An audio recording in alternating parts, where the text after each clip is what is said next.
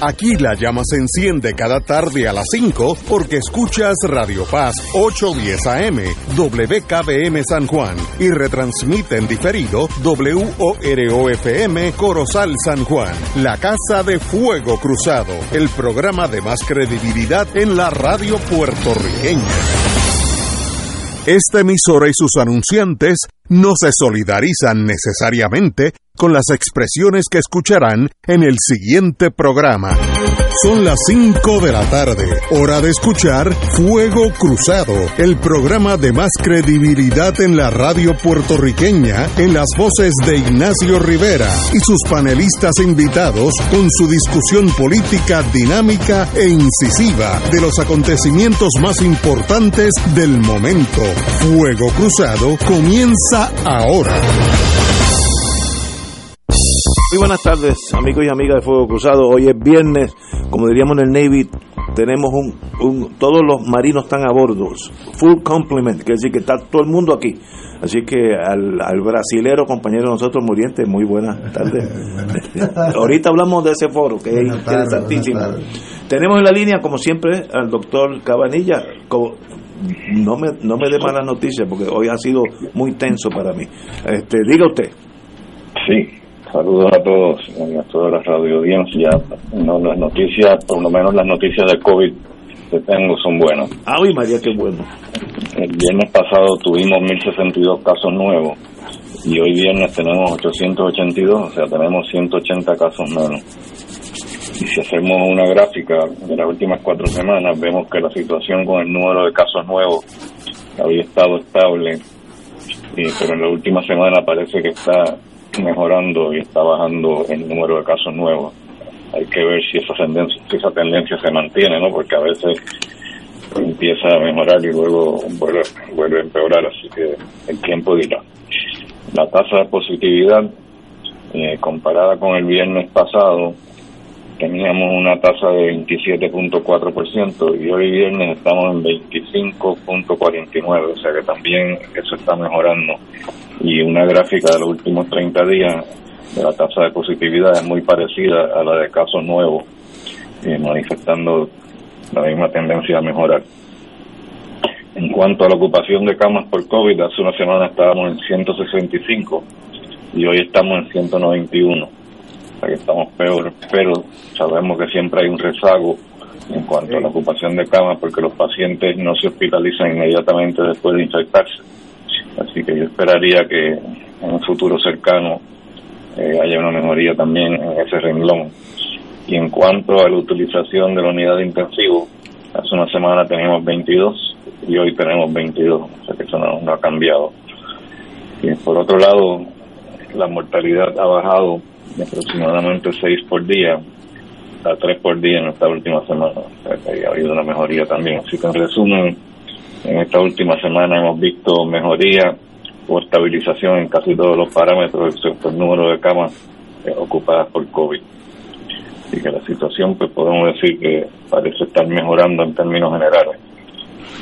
En cuanto al panorama internacional, hay una noticia que yo creo que no se le ha prestado mucha atención.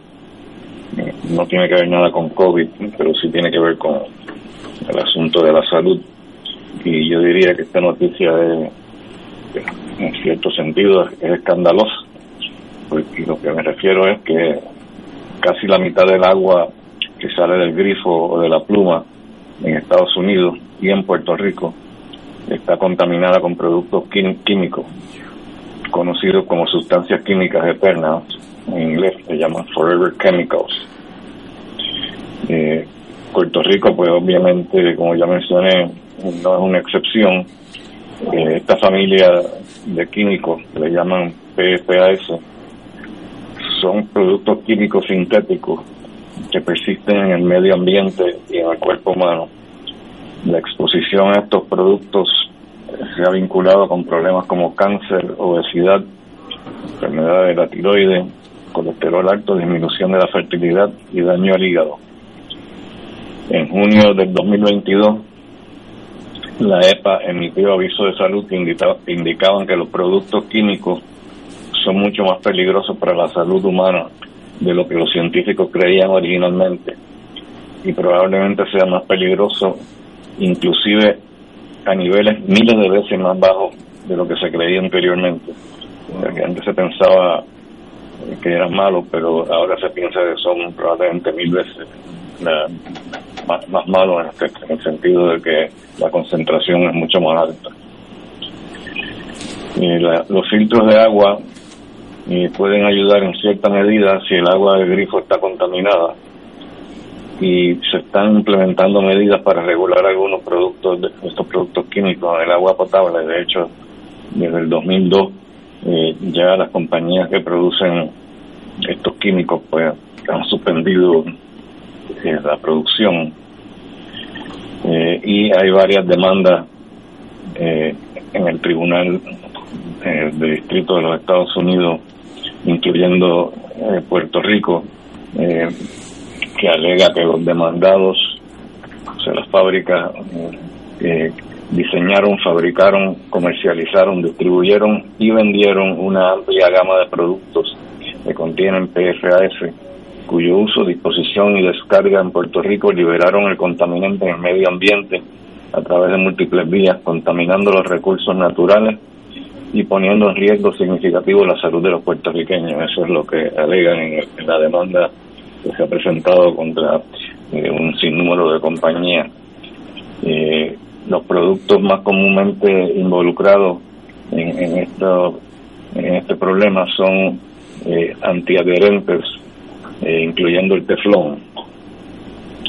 los retardantes de fuego como la espuma, llamado fire foam, seguramente ustedes han visto en televisión eh, que salen en televisión de Estados Unidos salen eh, unos abogados diciendo que si ha estado expuesto a, ah, este fire eh, que se comuniquen con ellos porque parece que están demandando bueno parece no están demandando a estas compañías si es que le ha dado algún tipo de, problema de estar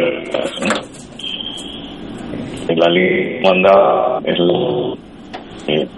incluye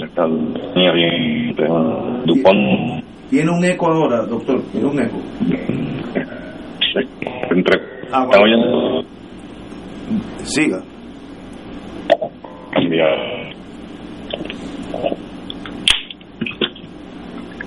¿Me oyen bien ahora? Sí, perfecto ahora. Ok, pues la lista, como dije, incluye a DuPont y 3M. Eh, y entonces eh, la, la situación pues es bien preocupante, ¿no? Porque eh, si estos productos eh, están presentes en el medio ambiente por tanto tiempo, aunque hayan ya dejado de producirlo, las, compañías que manufacturan estos productos, pero todavía están en, el, en la tierra y y, cada vez que llueve pues se va contaminando eh, todo el agua eh, con, con estos productos, así que no vamos a salir de eso pronto. En cuanto al teflón, imagino que algunos de ustedes estarán preguntándose eh, cuán peligroso es el teflón en los sartenes. y se supone que no sea peligroso, pero si usted eh, al limpiar el sartén raya el, teflón, pues ya entonces eh, se puede eh, salir de, del sitio donde estaba debajo de la capa superficial y entonces sí pues puede entrar en contacto.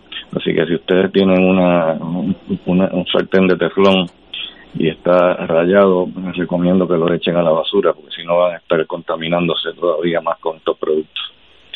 Así que eso es lo que les quería, les quería comentar este, en cuanto a, esa noticia preocupante. Tengo una curiosidad. La, usted dice que a la, a la semana o al mes mueren X personas de COVID en Puerto Rico. Eh, ¿Cuál es la edad promedio de esas personas? En términos Usualmente son, están en los 70 eh, y si son menos de 70 si la verdad es menos de 70 años usualmente es porque tienen algunas enfermedades comórbidas como obesidad severa problemas algún problema problemas cardíacos pero la gran mayoría de las personas que están muriendo son personas sobre 70. Aunque estén vacunadas. Bueno, eso es otra cosa. La, mayor parte de la gente piensa que están vacunados. Y los pacientes míos, cuando yo les pregunto, me dicen, sí, sí, yo estoy vacunado. Cuando, fue? ¿Cuántas te has puesto? Me he puesto cuatro, pues si he puesto cuatro, no estás al día. Y si has puesto cinco, tampoco. Tienes que tener seis, a menos que haya empezado a vacunarse tarde, que no se haya puesto la primera vacuna. Pero si se ha puesto, por ejemplo, la última vacuna que se puso eh, fue hace más de cuatro meses, pues probablemente no está al día con las vacunas. Wow. Muy bien. Doctor, como siempre, un privilegio eh, estar con usted y qué bueno que nos dio buenas, buenas noticias. Continuamos. Tenemos el doctor Martínez Maldonado en la línea. Martínez. Sí, buenos días. Bueno, con lo que yo del doctor Cabanilla tenemos que celebrar, hay buenas noticias en el ambiente, así que díganos para dónde vamos este weekend. Pues vamos primero a Showtime y Prime para ver una película con una base histórica muy buena, aunque lo que ocurre en la película es prácticamente todo ficción. Se trata de que el emperador alemán Guillermo II, quien fue acusado por todo el mundo de haber conducido la Primera Guerra Mundial mal, ha sido depuesto y lo han enviado a una casa especial en los Países Bajos, pero lo tienen ahí guardado los nazis porque entienden que todavía hay mucha gente leal a él y que deben protegerlo porque todavía tiene mucha imagen. Y la película se basa en que envían un capitán de la Wehrmacht a cuidarlo. Pero se riega la voz de que en este pueblo hay un espía británico y que hay uno dentro de la casa. Y la película se trata de descifrar el espía y quiénes son los espías y se convierte en un thriller de espionaje, pero además hay el romance, actividad y es una película muy buena y además permite después que uno la ve buscar a ver cuál fue el papel del, del Kaiser Guillermo II. ¿Y, ¿Y cómo se llama esa película? Se llama The Exception. La excepción. Y para que sepan por qué se llama The Exception, hay que ver la película. En otras palabras, la excepción. ¿Y por qué se llama así la película? Pues véanla para que descifren por qué. Eso está en Prime, bueno, doctor. Está en Prime, Eso está en Prime. Muy bien. Está en Prime. Y en, y en Showtime, Anytime. Bueno, y en el cine está la última oferta de Indiana Jones, que se llama el, ¿cómo se llama? La esfera del destino. Y, y esta película comienza en 1944. Los nazis ya están derrotados, pero se están robando todo lo que pueden. Y ah, por ahí anda Indiana Jones. Lo que sorprende de esta película es que enseñan a nuestro héroe Harrison Ford en 1944 que parece que tiene la edad que debiera tener desde la última película. Y luego lo vuelven a enseñar en 1969 y el tipo se ha vuelto un viejo. Eh, eh, es sorprendente cómo hoy día pueden manipular una una fotografía y hacer que alguien se vea joven y después que se vea con su propia edad. La película es excitante, es la mejor película de acción que hay, es divertidísima, a veces es muy graciosa y además tiene que ver con la esfera de Arquímedes, que es un mecanismo que supuestamente tenía la forma de indicar cuando se habían fisuras en el tiempo, de modo que uno podía viajar a través del tiempo. Y en este caso hay, hay un nazi que quiere volver para remediar los errores que hizo Hitler y entonces que los nazis ganen la guerra. Y allí se encuentran con Arquímedes y les dará mucho placer a ustedes y a los que tienen inclinaciones matemáticas y astrofísicas de oír a Arquímedes decir Eureka. De modo que no se la pierdan, vayan con la familia, es buenísima y además se van a gozar de principio a fin. Excelente, doctor. Como siempre, un privilegio estar con usted. Y voy a. ¿Cómo se llama la, la anterior que me. The Exception. The Exception. Esa la veo esta noche. Muchas gracias. Bye. Muchas gracias. Vamos a una pausa y regresamos con el secretario de Educación. Fuego Cruzado está contigo en todo Puerto Rico.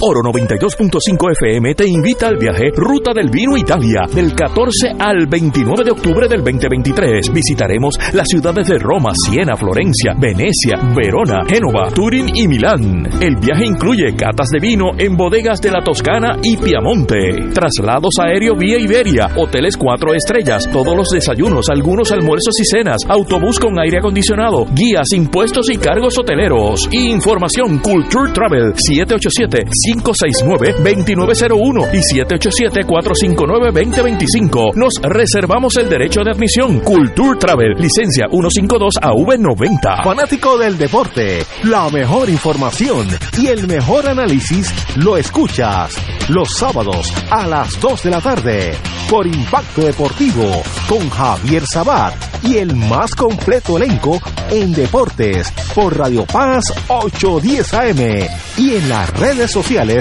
Facebook, Impacto Deportivo, Radio PR, Twitter e Instagram, Impacto underscore Deport.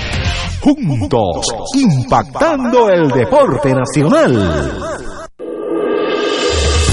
Fuego Cruzado, el programa de más credibilidad en la radio puertorriqueña, es ahora la tribuna abierta de análisis noticioso, con diversas perspectivas que exploran el trasfondo de lo que acontece a diario y cómo nos afecta. Escucha Ignacio Rivera y sus panelistas invitados de lunes a viernes en Fuego Cruzado en transmisión diferida a las 10 de la noche por Oro 92.5 FM. Tu mejor compañía en temporada de huracanes es la radio, en específico Oro 92.5 FM, la excelencia musical y Radio Paz 810, donde ser mejor es posible. Todo lo que quieres saber minuto a minuto, de manera seria y confiable, está aquí. Llevaremos tus mensajes de emergencia, avisos de cambios de turno en tu trabajo o cualquier información de importancia para facilitar tu vida. Solo llama al 787-751-1018 o 787-751-1380. Y tu familia de Oro 92.5 y Radio Paz 810 te apoya y resuelve. Juntos vamos a preparar mejor para enfrentar cualquier evento porque somos el equipo que siempre está a tu lado. A tu lado. Nadie te cuida más que tu familia de Oro 92.5 FM y Radio Paz 810 AM. Te invitamos todos los domingos a la una de la tarde por Radio Paz 810 AM y los sábados a las 7 de la mañana por Oro 92.5 Cuidando la Creación con la hermana Lisi y sus colaboradores. Entrevista, mensajes educativos y dándole voz a grupos que ayudan a cuidar la creación en el mundo. Recuerda por Radio Paz 810 AM, una de la tarde, domingo, sábado por Oro 92.5 FM a las 7 de la mañana.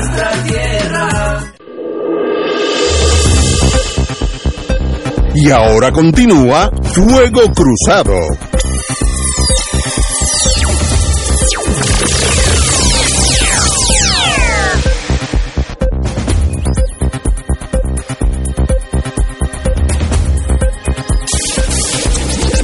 Bueno, amigos y amigas, hoy es viernes. El señor gobernador retiró el nombramiento del doctor Ángel Toledo López y de otros 15 que serían evaluados hoy por el Senado. Eh, obviamente la, el nombramiento más controversial, un, poquito más de allá de controversial, era casi suicida, era de este señor Ángel Toledo López. Una vez que salió en Twitter las cosas que él dijo del entonces gobernador García Padilla, y otras, otros improperios que uso. Ah, que hace 10 años, mire, lo puedo haber dicho a los 12 años, es que eso demuestra algo en su carácter que no está para estar a cargo de la educación. Lo dije desde el principio y ahora pues, como no tenía ni un voto, pues me da la impresión que el gobernador hizo lo prudente y era retirar su nombramiento.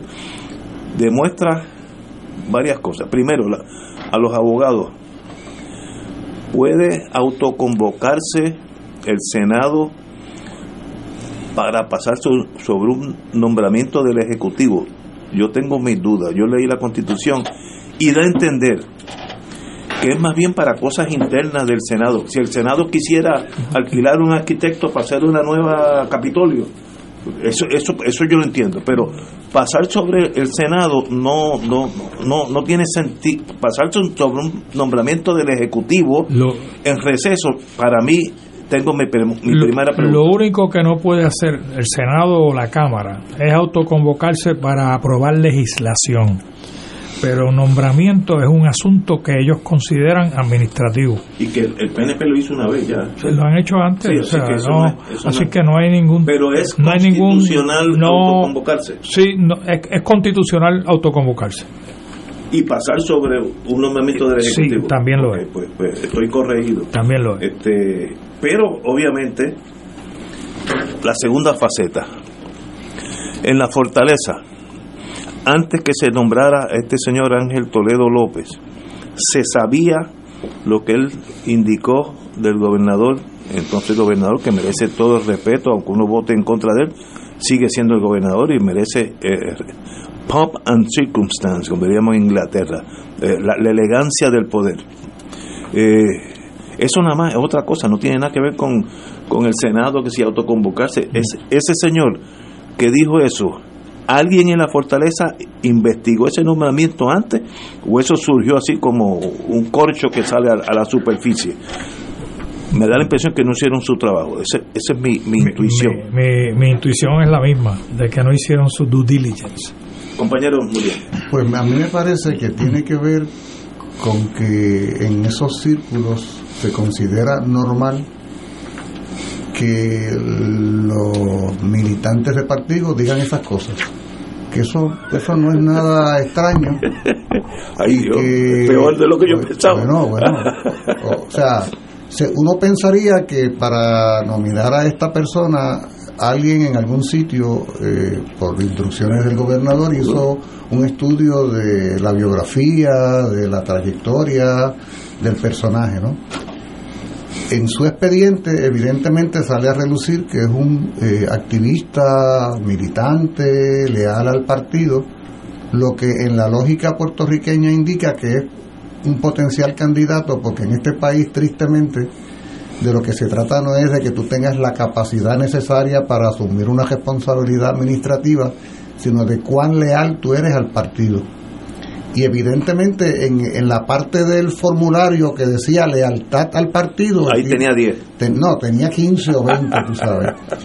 Tanto tanto que incluso incluía todos esos improperios todos esos ataques todos esos insultos. pero eso hace daño bueno pero es que se considera como normal que se sea así ese es el problema. Pero le hace daño al mismo partido. Cuando la insolencia, la agresión verbal, el insulto se convierten en parte normal del comportamiento, se asumen como parte del expediente y es posible que lejos de perjudicarle cuando leyeron eso, digo, este es el hombre, porque míralo cómo se entrega al partido.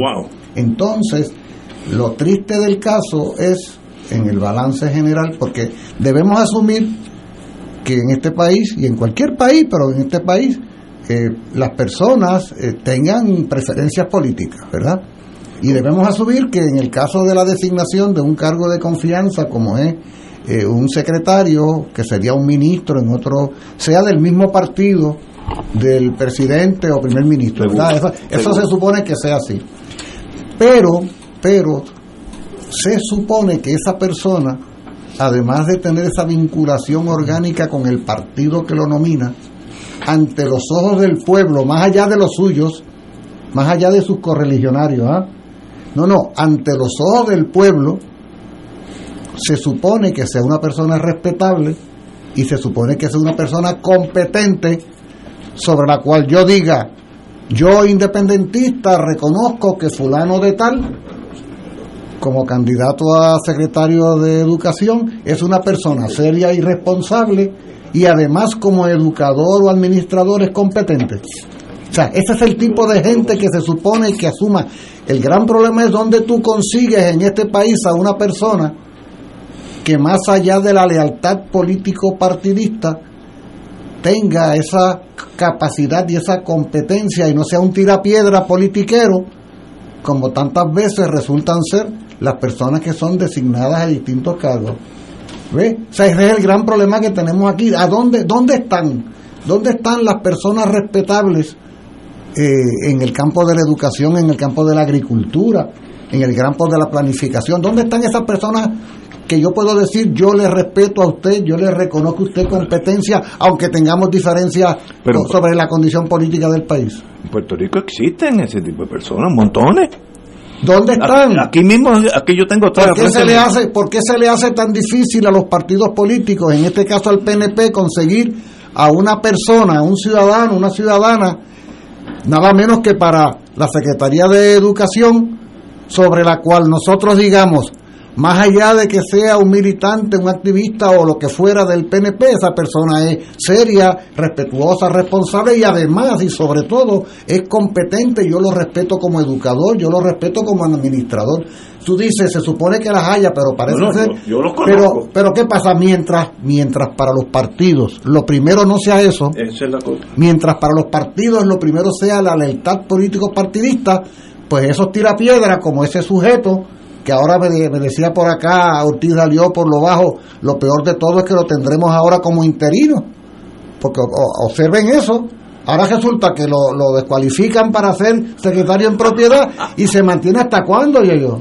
Bueno, recuerda Julio que él era secretario a cargo de asuntos académicos, subsecretario a cargo de asuntos académicos, o sea que ya él estaba en ese puesto, ¿no?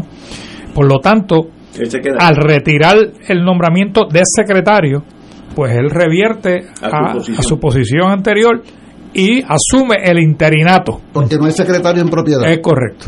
Asume el interinato. ¿Cómo se llama el sujeto? Toledo, Ángel Toledo López. Y él asume el interinato y se quedará ahí hasta que el gobernador lo vuelva a designar, si es que decide designarlo. Yo pienso, y hace dos semanas discutíamos aquí la situación, que el gobernador lo tenía ya preseleccionado antes de pedirle o aceptar la renuncia del secretario saliente. Porque el día siguiente a que se presenta la renuncia del secretario saliente, ya estaba la persona nominada. Y salvo que el gobernador tenga un sombrero como los magos para sacar de ahí el conejo correcto, el proceso de selección de una persona que va a asumir eh, la jefatura del Departamento de Educación no debe ser una cosa que se haga de un día para otro y a lo loco. Esa es una de las figuras más importantes que tiene el gabinete. Es el departamento que más fondos administra. Es uno de los departamentos cuyo incumbente tiene una prohibición de participar en actividades políticas y entonces estamos trayendo para prohibirle a una persona que pueda participar de actividades políticas a un político de oficio. Entonces, me parece a mí que el proceso que hay que criticar es eh, no si fue él o si fue el otro, sino cuál es el proceso que se sigue en este país. Yo sí creo que aquí hay suficiente gente oh. íntegra, inteligente, capacitada para poder ocupar esa posición. Lo que pasa es que una posición de esa naturaleza no debe ser una posición política partidista, sino que debe ser una posición que sea el producto de consenso con otras fuerzas políticas desde el punto de vista de ceñir eh, en una serie de candidatos cuál es el candidato idóneo. Y si es para instrumentar una política pública de la educación en el país, pues mira, no hay que estar tomando en consideración criterios de política partidista, sino cuál es el programa de educación que necesita el país, que necesitan nuestros niños y niñas, y en, consideración de, esa, de esos criterios, pues buscar quién es la persona idónea. Y eso es un proceso que no es de un día para otro. Eso requiere paciencia, requiere estudio, requiere investigación. Por lo tanto, lo que estamos observando es cómo se dan procesos de chapuza en este país, porque lo que ha habido es una chapucería. No, hay una chapucería porque los criterios que se utilizan son criterios chapuceros. Ni modo, tú sabes, que suceda esto. Resulta, yo sé que nuestros amigos de escucha son conscientes, o sea, se están cumpliendo dos años y dos tercios de esta administración. O sea, estamos camino al tercer año de cuatro. Y no hay un secretario de educación que, como señala Alejandro, es el cargo que administra el presupuesto más alto, es el área de gobierno que más personas atiende de manera directa o indirecta. Correcto. sí. Dígase alumnos y alumnas, padres Sí, y sí, madres. sí, sí, sí. O sea, ¿a cuánta gente no Maestros. atiende maestros y maestras? O sea, Y la, y la diversidad de programas que se no, no, no. administran. Es, es un, es una especie de gobierno dentro del gobierno. Realmente el sistema educativo. Por lo tanto, ahí tendría que haber, y, y creo que tú por- por- lo señalas, Ale, pero además yo añadiría, no debería ser este un cargo, además, que no estuviera expuesto a los cuatrienios, por ejemplo. Como sucede con la Procuraduría de la Mujer, por ejemplo, y que se elija sobre la base de unos criterios consensuados, como tú señalas, no partidistas, consensuados, qué es lo que queremos de educación para el país, a qué es a lo que aspiramos en la siguiente década, cuáles son nuestras aspiraciones y nuestros planes de desarrollo económico, aunque la colonia sea limitante como lo es, pero tenemos la posibilidad de decir, vamos a escoger entre las personas de este país a este grupo de educadores y administradores para que dirijan y administren desde el punto de vista educativo y desde el punto de vista administrativo por los siguientes 10 años la educación en el país. Ah, ah, que cada que fulano es de tal partido, pues, pues, lógicamente en este país cada cual tiene su bandera, no estamos hablando de eso, es que acaso no se puede a la misma vez ser un, un- un creyente en una eh, futuro para el país en términos políticos y a la misma vez ser responsable administrativa y, y intelectual y profesionalmente. No es posible eso. Pues claro, Alejandro dice, pues claro que hay un montón de gente. Y entonces, ¿por qué ese montón de gente no es utilizada como fuente para escoger a los mejores y las mejores? No son manipulables. Es que Qué hay- pena, ¿verdad? hay- no, y ahí hay un Lo que tú aspiras Es perfecto. sería lo idóneo, ¿no? Pero no fíjate, fíjate la situación que señaló también Alejandro sobre la nominación. Tenemos un gobernador que salió electo por un 32% del voto. Un gobernador que se supone que tenga que él entienda que tiene un gobierno compartido, ¿no? Porque tiene una legislatura que la domina otro partido. Y en estos tres años que llevamos de gobierno, él no ha entendido eso, no lo ha podido digerir. Tan es así que acaba de hacer lo que acaba de hacer. ¿ah? Y después dice, porque no es, no, es, no es el primer instante, lo dijo también con lo- las enmiendas electorales que, que la legislatura eh, aprobó, que él quería que fuera un proyecto de consenso. Oye, qué gran hipocresía, Julio. Con el 2020 el PNP aprobó el código electoral sin ningún tipo de consenso, a la trágala. Ahora por lo menos hubo discusiones con los partidos de minoría. Se consideró el PIB, se consideró Victoria Ciudadana, se consideró Proyecto de Dignidad y se aprobaron. No necesariamente, quizás se consultaron con el PNP, que creo que también es una falla del Partido Popular. Aunque hubo intento del presidente del Partido Popular de hablar con el gobernador, le mandó una carta, le pidió que convocaran a todos los presidentes de todos los partidos a Fortaleza a discutir las enmiendas al código electoral. Así que no le puedes pedir peras al olmo. O sea, este es un gobernador que no tiene respeto por su propio gobierno, ni los procesos, ni los protocolos de gobierno, y menos el de nombramiento de un miembro de gabinete de la embargadura que es el secretario de Educación. Pero la contraparte no está tampoco Sí, tan bien. no, no. Porque fíjate cuál fue la posición que tenía la contraparte. Ellos tienen una responsabilidad como cuerpo legislativo de pasar el juicio sobre el nombramiento que le presenta el gobernador y qué mejor oportunidad para sacar a relucir las deficiencias o insuficiencias que haya un proceso de vista pública. Y lo que hicieron fue que eh, consensuaron entre ellos sencillamente darle caput y ni siquiera llevar vista pública, sino sencillamente bajar el nombramiento Pero para cuántas rechazarlo. veces, eh, cuántas Porque veces, tampoco es un Los procedimiento. populares tampoco tienen A en conducta. oye, yo no estoy diciendo que tengan A, eh, pero es una prerrogativa del Senado hacer vistas públicas, Pero- no hacer pero vistas hay, hay públicas. prerrogativas que aunque sean Estamos de acuerdo, Alejandro, yo estoy de hay- acuerdo. Hay, buenos procedimientos Sí, hombre, claro y hay malos sí. procedimientos. Yo estoy de acuerdo Mira, contigo. Hay, una pregunta que está por encima de eso. Puerto Rico tiene la madurez para tener gobiernos compartidos. Eso es otra Bueno, debieron haber aprendido de la mala experiencia que hubo cuando Aníbal Acevedo Vila era gobernador y el PNP estaba en el poder en la, en la legislatura. Tuvimos una crisis, un caos gubernamental y obviamente no se aprendió nada de eso. Moraleja, hay que ganar todo. Pero Sí, obviamente. La- la- no, no, no, no, no, o hay, que- o hay que entrar en consenso entre las distintas fuerzas. acuerdo. No, estoy- estoy y entonces, dentro de ese debate de buscar consenso, pues se reparten esferas me, de dice, poder. me dice un amigo mío que obviamente eh, fue fiscal y una vez que uno es fiscal, uno, como eso es como tener un tatuaje, no se le va de uno. Recordemos que en educación hay cientos de miles de dólares en contratos. Y eso es una gran carnada para los Marlins y los Pérez Vela, los grandotes. Entonces tú quieres tener ahí un tipo que sea eh, approachable. Fíjate la palabra, hasta Qué bonita bonito suena. Oye, otro amigo por acá me estaba diciendo lo mismo, fíjate tú. Bueno, La cantidad de contratos que hay en educación requiere de que quien esté a la cabeza sea un mafioso más. Una, una de las suena Ah, más ah, suena más fácil que mafioso, ¿verdad? Mira, uno de los uno de los rumores que hay en la calle, accesible. uno de los rumores que es en inglés. disponible. uno de los rumores es que eh, Ramos Párez, Sí, eh, el renunciante, tenía planes de hacer recortes en los contratos de vigilancia y de mantenimiento, parecido al Doral, ¿no?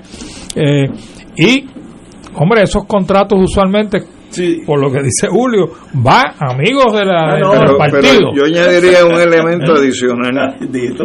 Y el elemento adicional es que aquí hay una propuesta del gobierno de descentralizar el Departamento de Educación, Correcto. donde incluso ex secretarios han dicho, mira, eso no es mala idea, pero no puede ser a lo loco, ni puede ser eh, de manera irresponsable.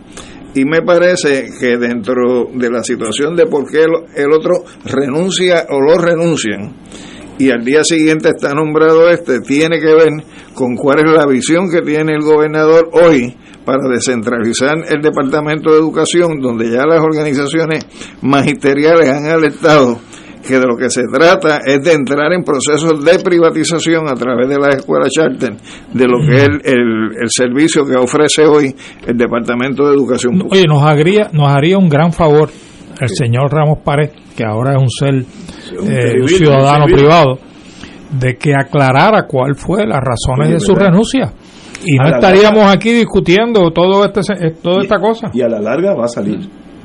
Tú no puedes- esto no es un secreto de la bomba Él atómica. podría venir a fuego cruzado Sí, a franquearse el con el pueblo de. Puerto Rico, ¿verdad? Pero es que eso va a salir a la larga. Eso es imposible. Fue la, los secretos de, de la bomba atómica y los Rosenberg eh, aparecieron y se lo dejaron a saber a los rusos. Y eso es un poquito más importante que esta Sí, razón. sí, me pareció que la, la comparación fue un poco... Proporcionado, ¿verdad? Y, un- y un poquito distante en tiempo. Oye, este es un, psiqui- este es un psiquitraque, este es un Sí, sí, psiquitraque, este no es- cubano en la noche. Señores, tenemos que ir a una pausa y regresamos con Fuego Cruzado. Fuego Cruzado está contigo en todo Puerto Rico. Miércoles de Infoempresas a las 4 de la tarde. con entrevistas e información con nuestros emprendedores y empresarios. No te lo puedes perder. Miércoles a las 4 de la tarde. Por aquí, por Radio Paz 810 AM y Radio Paz 810.com. Los espero. A mí me gusta mi pueblo, a mí me gusta mi gente, a mí me gusta mi pueblo, Radio Paz te ofrece el mejor motivo para levantarte temprano y disfrutar el comienzo de un nuevo día de lunes a viernes con Enrique Liboy y Radio Paz en la mañana. La dosis perfecta de noticias, deportes y éxitos musicales de todos los tiempos, humor y curiosidades, calendario de actividades y tus peticiones musicales por el 787-300-4982. Conéctate con el 810 AM de lunes a viernes con Enrique Liboy y Radio Paz en la mañana. Tu mejor compañía en temporada de huracanes es la radio. En específico, Oro 92.5 FM, la excelencia musical y Radio Paz 810, donde ser mejor es posible. Todo lo que quieres saber minuto a minuto, de manera seria y confiable, está aquí. Llevaremos tus mensajes de emergencia, avisos de cambios de turno en tu trabajo o cualquier información de importancia para facilitar tu vida. Solo llama al 787-751-1018 o 787-751-1380 y tu familia de Oro 92.5 y Radio Paz 810 te apoya y resuelve. Juntos nos vamos a preparar mejor para enfrentar cualquier evento porque somos el equipo que siempre está a tu lado. A tu lado. Nadie te cuida más que tu familia de Oro 92.5 FM y Radio Paz 810 AM. Escucha, tu dinero seguro, temas legales, financieros, entrevistas, invitados y mucho más. Todos los miércoles a las 4 y 30. Tu dinero seguro. De todo un poco, con Manolo Almeida, el más ameno en tus mañanas por Radio Paz 810 AM, de martes a viernes a las 9 de la mañana. Notas positivas, salud, ambiente, negocios y entretenimiento. De todo un poco, martes a viernes por Radio Paz. ¡Estamos vivos! Y ahora continúa Fuego Cruzado. Como antes que pasemos este tema, obviamente todas las luces apuntan al caso de Ángel Toledo López, pero el Senado ha sido negligente, que tiene entre sí un montón de nombramientos que no pasó de una forma o de otra durante la sesión ordinaria. Yo no puedo hablar de casi nadie porque no los conozco, pero yo conozco al general de brigada Miguel Méndez hace mucho tiempo y es una persona de primera clase que debió haber sido confirmado hace a principios de cuatrenio. ¿Cuál es el problema?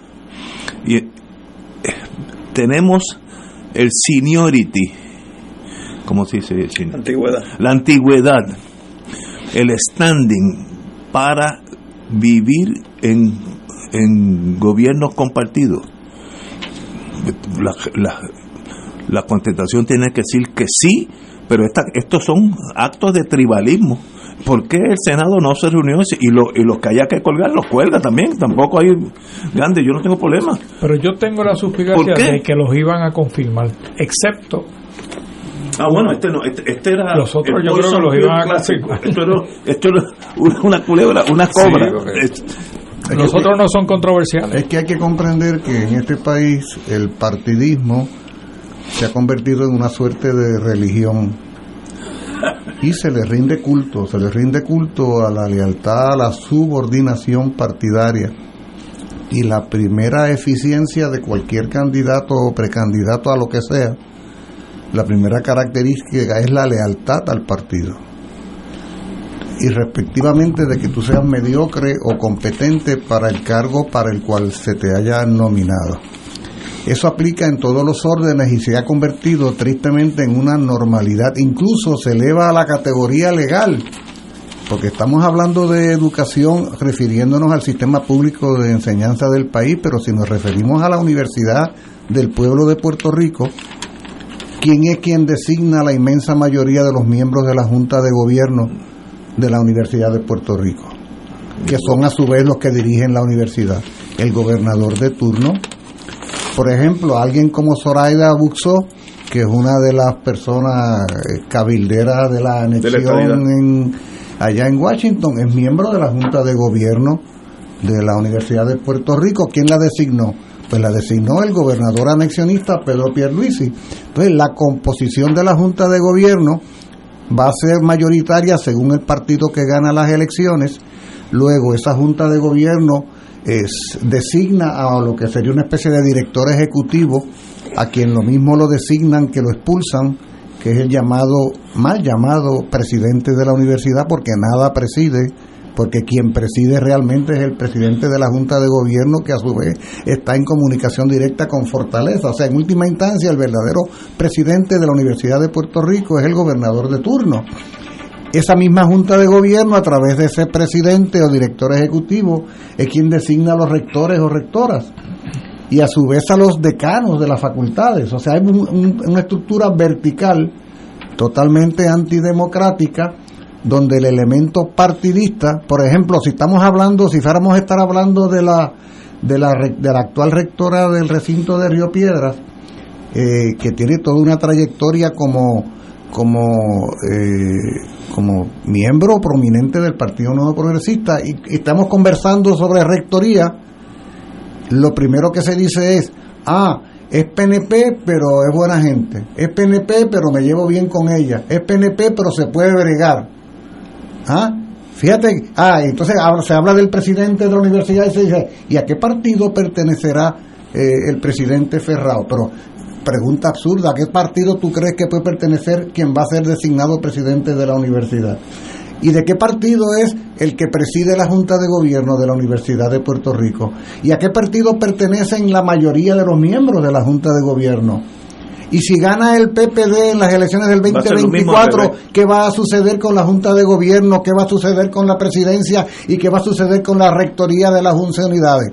Que en un plazo de seis meses vas a ver cómo se descompone todo eso y la mayoría la va a dirigir el PPD.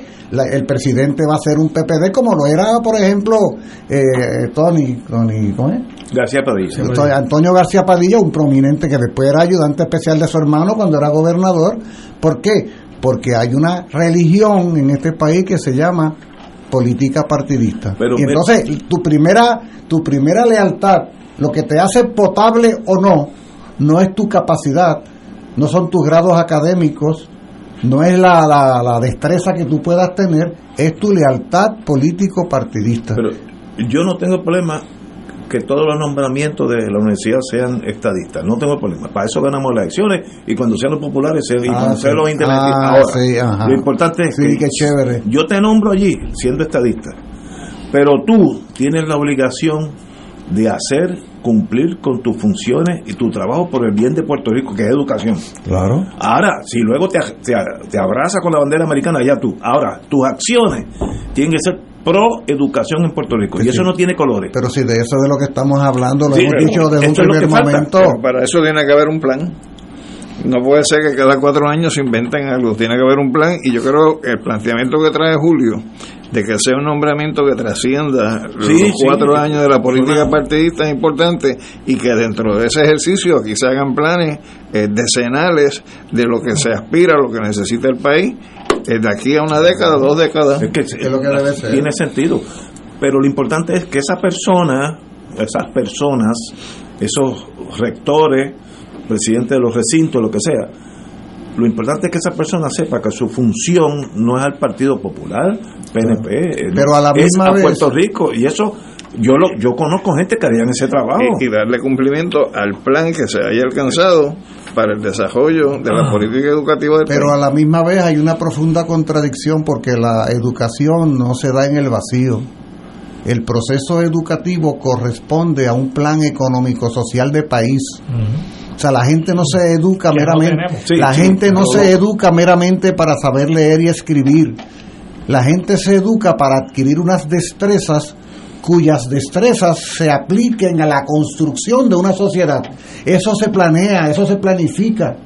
Pero es Hay- difícil. hacen falta médicos, hacen falta ingenieros, hacen falta Pero hay electricistas. países que lo han logrado, Pero, Ignacio. pero es que nosotros no, como no tenemos nuestro derrotero político ya Ah. desvinido, entonces mientras más yo jalo Pero- para mi lado, pero fíjate que para más me de los populares. Para desarrollar el país o desarrollar una política educativa, sí puede tener un elemento de importancia en la cuestión del lejotero político del país.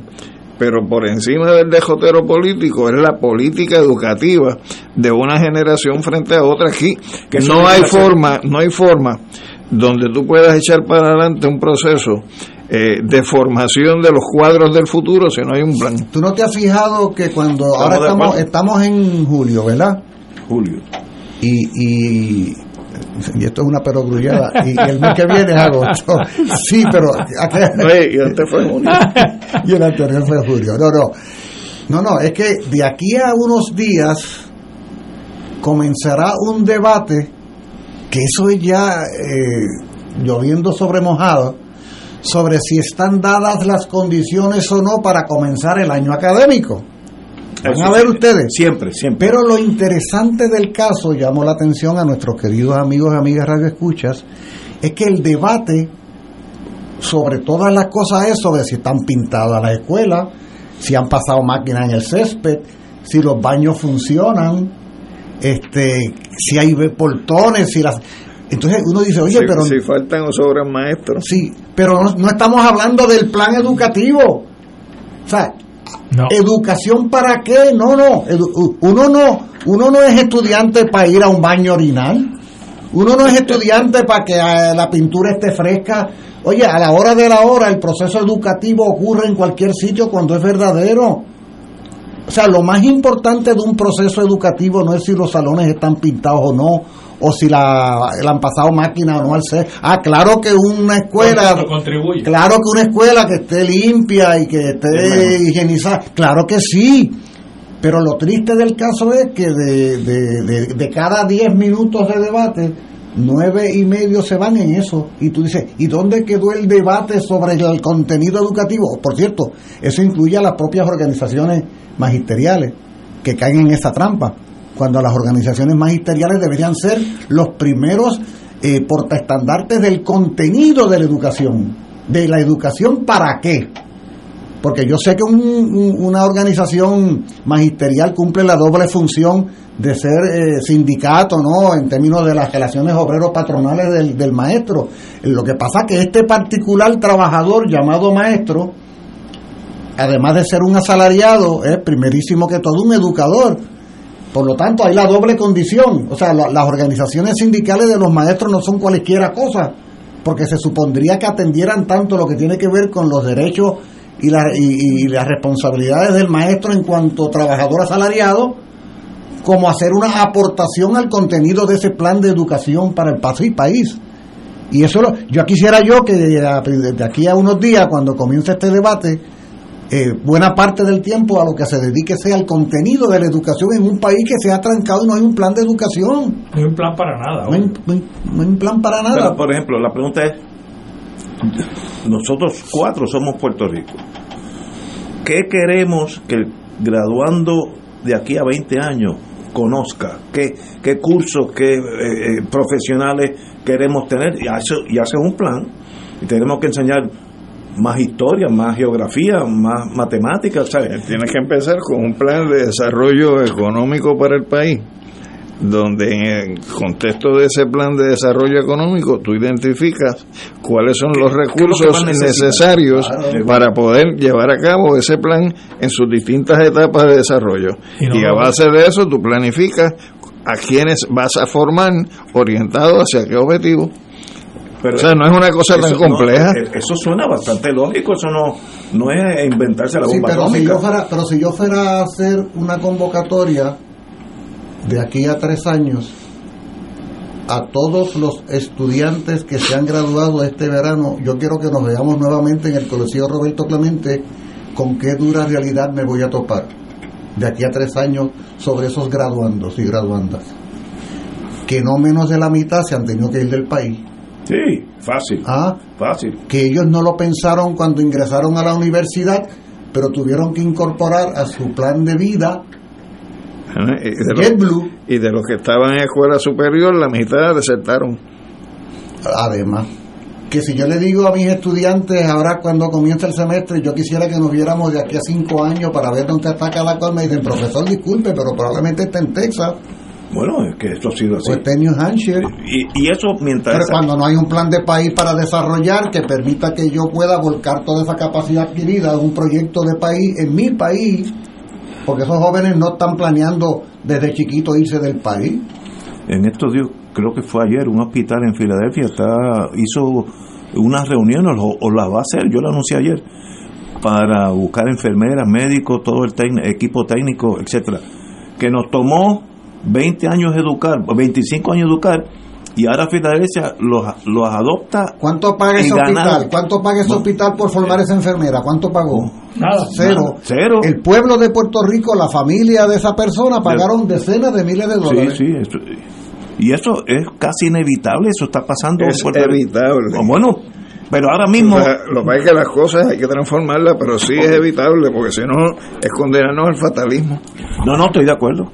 Si tú te gradúas ahora de ingeniería eléctrica, tú emigras de Puerto Rico, porque va a tener cuatro ofertas con un futuro, bueno, te contratan en tercer año en Mayagüez, tercer año ya estás contratado. Yo conozco la hija de un vecino No, mío. mi, mi hija, la, que es agrónoma, que tiene su maestría, o sea, no había terminado en Mayagüez y ya tenía un contrato.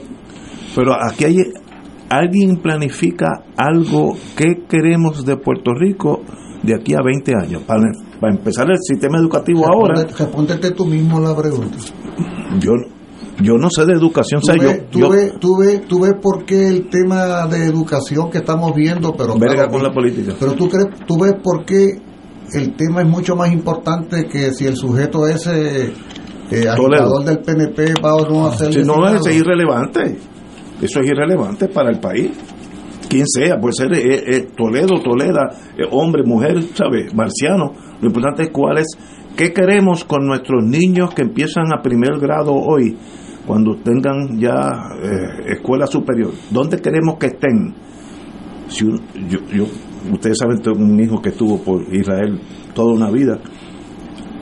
El, el empuje israelita a la educación es continuo. Por ejemplo, tú estás viendo un programa de televisión cualquiera, entonces sale un comercial donde le están dando la mano y una medalla al hijo de Ignacio Pérez porque sacó la mejor nota en cálculo integral. Y viene el primer ministro de la República Israelita y le da la medalla en televisión.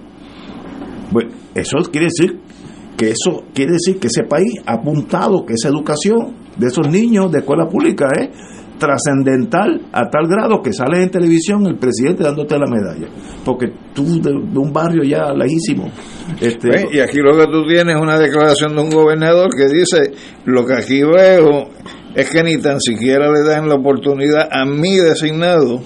Estas no son actitudes, son ganas de obstruir, ganas de fastidiar, por no decir otra palabra un poquito más fina. Mira, mira qué elegancia. El problema es que el problema empieza con él. Ese es el problema. no empieza hace 60 años No, pero en, en este, en esta, en esto de lo que estamos hablando, en la inmediatez, él es el que el responsable. Ahora, yo estoy convencido. Porque él fue el que nominó sin tampoco tener ninguna otra consideración. Sí, ¿no? Y cuando te dice, y por no decir otra palabra, tú sabes que lo que estás diciendo es una forma elegante de usar la mala palabra. Yo estoy convencido de que si bien reconocemos que un plan de país verdadero requiere de los poderes soberanos para poder diseñarlo porque supone un plan económico y social integral, yo estoy convencido de que aún así en el contexto en que nosotros vivimos, con todas las carencias y limitaciones del modelo, algo. aquí se podrían hacer muchas cosas mejor que lo que se hacen. Ah, no de hecho no pero, pero, mira, pero o sea, mira, no se trata únicamente de que no tenemos poder, es que además lo que hay es una mediocridad. Y una- esa, esa, esa que tú acabas de leer, a mí me provoca vergüenza escuchar de un gobernador que hable así. Eso a mí me, me resulta ofensivo. Menos mal que lo dijo un 4 de julio. A ver, dame acá, dame acá, dame acá. No, no, no. pero mira, no pero el- Mira, mira, mira. Lo que veo ahí es que ni tan siquiera le han dado oportunidad a mis designados.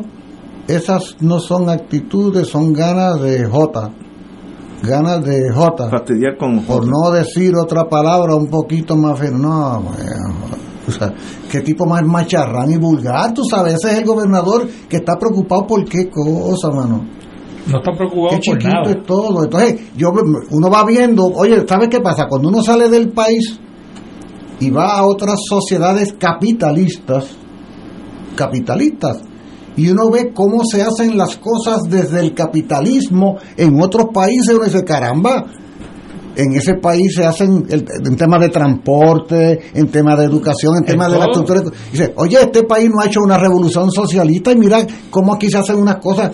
Cuando llego a mi país me di cuenta de que no se trata meramente de que haya que transformar estructural, es que el propio modelo está, es tan chabacano y vulgar. Pero Julio, no es solamente educación, ¿Qué plan hay de transportación masiva en Puerto Rico? Ninguno, ahora mismo, no hay ninguno. Ya no, mira, a, a mí, yo en, en Facebook... Hay un nuevo plan que es subirte otro peaje en, en Martínez Sí, sí, ya lo vi. Pero, Pero, si no tienes eh, carro de Puerto hay- Rico, tú no puedes llegar a ningún Es, sitio. es increíble, Vamos. una pareja española, una pareja española que llega a Puerto Rico, le pregunta a una persona, ellos se están quedando en el Viejo San Juan y le preguntan a un residente del Viejo San Juan, oye, ¿dónde cojo el tren para ir a Mayagüez? Porque lo más lógico para ellos, Sí, viniendo sí, de sí. España, es que hay trenes para todos lados. ¿ah? Oye, hay trenes para todos lados y guagua para todos lados en el capitalismo. Sí, sí, es lo que estoy queriendo Oye, señalar.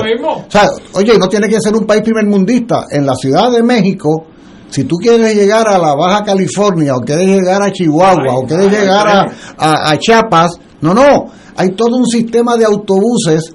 Está el sistema de autobuses para el oeste, para el este, para el norte, para el sur. Tú llegas a la terminal y en 10 minutos, 20 minutos estamos en el capitalismo, son dueños privados Julio, del sistema de, Julio, transporte. Yo no sé en México porque no he comprado tickets para allá. Pero si tú vas a Europa, y yo lo he hecho, yo compro por el internet, compro mi ticket de la guagua, el boleto de la guagua, el boleto del tren, todo me lo llevo ya eh, planificado para, para Europa. Y- y Alejandro quizás lo hizo ya Y también. hay un tren esperándote a la hora y el día que tú... Así es. Pues, Así es, pero aquí no hay ni los carros públicos ya existen. Ya no hay carros públicos. Porque este país se entregó en bandeja de plata en los años 40-50 al capital privado automotriz, que es la mega super actividad económica de este país. Sáquese cuenta cuánto significa automóviles, batería, mira- aceites, goma, gasolina. Y mira la otra contestación. Tres millones de La vehículos. comisionada residente, su esposo o la familia de su esposo violando la ley en la palguera. Yo no comento sobre propiedades que no son mías. A comento en términos generales. Si, si, si, si aquí se construye en, la, en, en ese en esa zona marítimo terrestre en todos lados. Yo estuve el lunes en, Ayu- en Joyuda. Todo, mira, yo encontré construcciones nuevas en Joyuda. En todo ese litoral de marítimo que hay, en- en- pero por montones. ¿no? Entonces uno dice, pero si, si Olas Arenas no es el único, el, el- el que está en el rincón no es el único, son todos. ¿Y qué hace el gobierno? Nada. Señores, vamos a una pausa y regresamos con el Puerto Rico del futuro. Fuego Cruzado está contigo en todo Puerto Rico. Hermanos y hermanas, les saluda el Padre Milton y quiero agradecer a todos los que se hicieron parte de nuestro Radio Maratón a hablar con el corazón, la verdad y en el amor. Gracias por sus aportaciones y sus donativos. Los que lo hicieron por su tarjeta de crédito, muchas gracias. Pero los que pidieron recibir la boleta, recuerden que cuando reciban esa boleta deben enviarla de vuelta con su cheque o su giro postal para que esa promesa se haga realidad. Que el Señor siga multiplicándoles abundantemente esos dones, esos regalos que nos han dado y que continuemos promoviendo la misión de Radio Paz donde quiera que nos encontremos. Y si todavía no lo pudiste hacer en el momento de Radio Maratón, entra a TH Móvil, búscanos como Radio Paz 810 en la sección de pago a negocios y escribe Radio Maratón en el comentario y con ello apoyarás la misión de Radio Paz en la Iglesia Católica en Puerto Rico.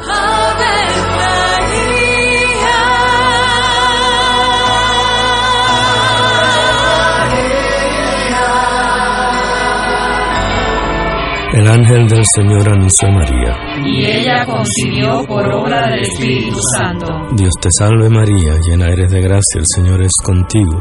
Bendita tú eres entre todas las mujeres, y bendito es el fruto de tu vientre Jesús. Santa María, Madre de Dios, ruega por nosotros pecadores, ahora y en la hora de nuestra muerte. Amén. He aquí la esclava del Señor. Hágase en mí según tu palabra. Dios te salve María, llena eres de gracia, el Señor es contigo.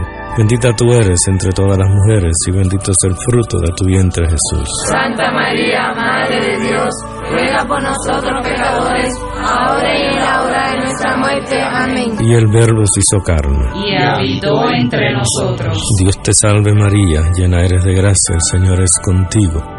Bendita tú eres entre todas las mujeres, y bendito es el fruto de tu vientre Jesús. Santa María, Madre de Dios, ruega por nosotros pecadores, ahora y en la hora de nuestra muerte. Amén. Ruega por nosotros, Santa Madre de Dios. Para que seamos dignos de alcanzar las promesas de nuestro Señor Jesucristo. Oremos. Derrama, Señor, tu gracia sobre nosotros, que por el anuncio del ángel hemos conocido la encarnación de tu Hijo. Para que lleguemos por su pasión y su cruz a la gloria de la resurrección por Jesucristo nuestro Señor. Amén. Gloria al Padre, al Hijo y al Espíritu Santo. Como era en un principio, ahora y siempre, por los siglos de los siglos. Amén.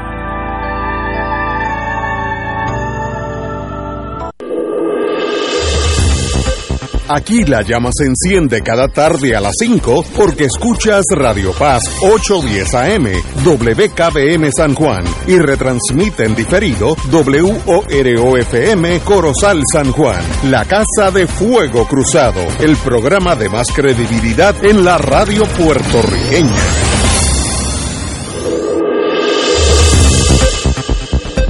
Y ahora continúa Fuego Cruzado.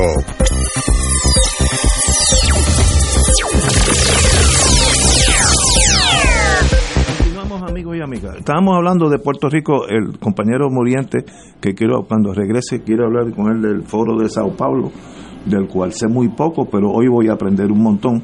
No, oye, Ignacio, déjame, por favor, déjame Sí. pedirle un favor al alcalde de San Juan. Ah, oye, que sí, me dijiste. Quería pedirle un favor al alcalde de San Juan, eh, y es que, que ponga orden, eh, por lo menos eh, me ha tocado eh, tratar a una agencia en particular eh, para lograr que se atienda un árbol en el, en el frente de mi casa que tengo entendido que ellos tenían, yo aprendí que tenían un servicio de poda y de corte de árboles. Lo tienen, lo tienen. sí. Y yo fui en abril e hice mi solicitud y me dieron turno para julio.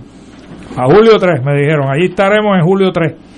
Y yo de magnífico, le escribo una carta a los vecinos notificándolo que por favor remuevan sus automóviles ese día para que eh, los troces del municipio puedan llegar Fácil, sí. sin ningún problema.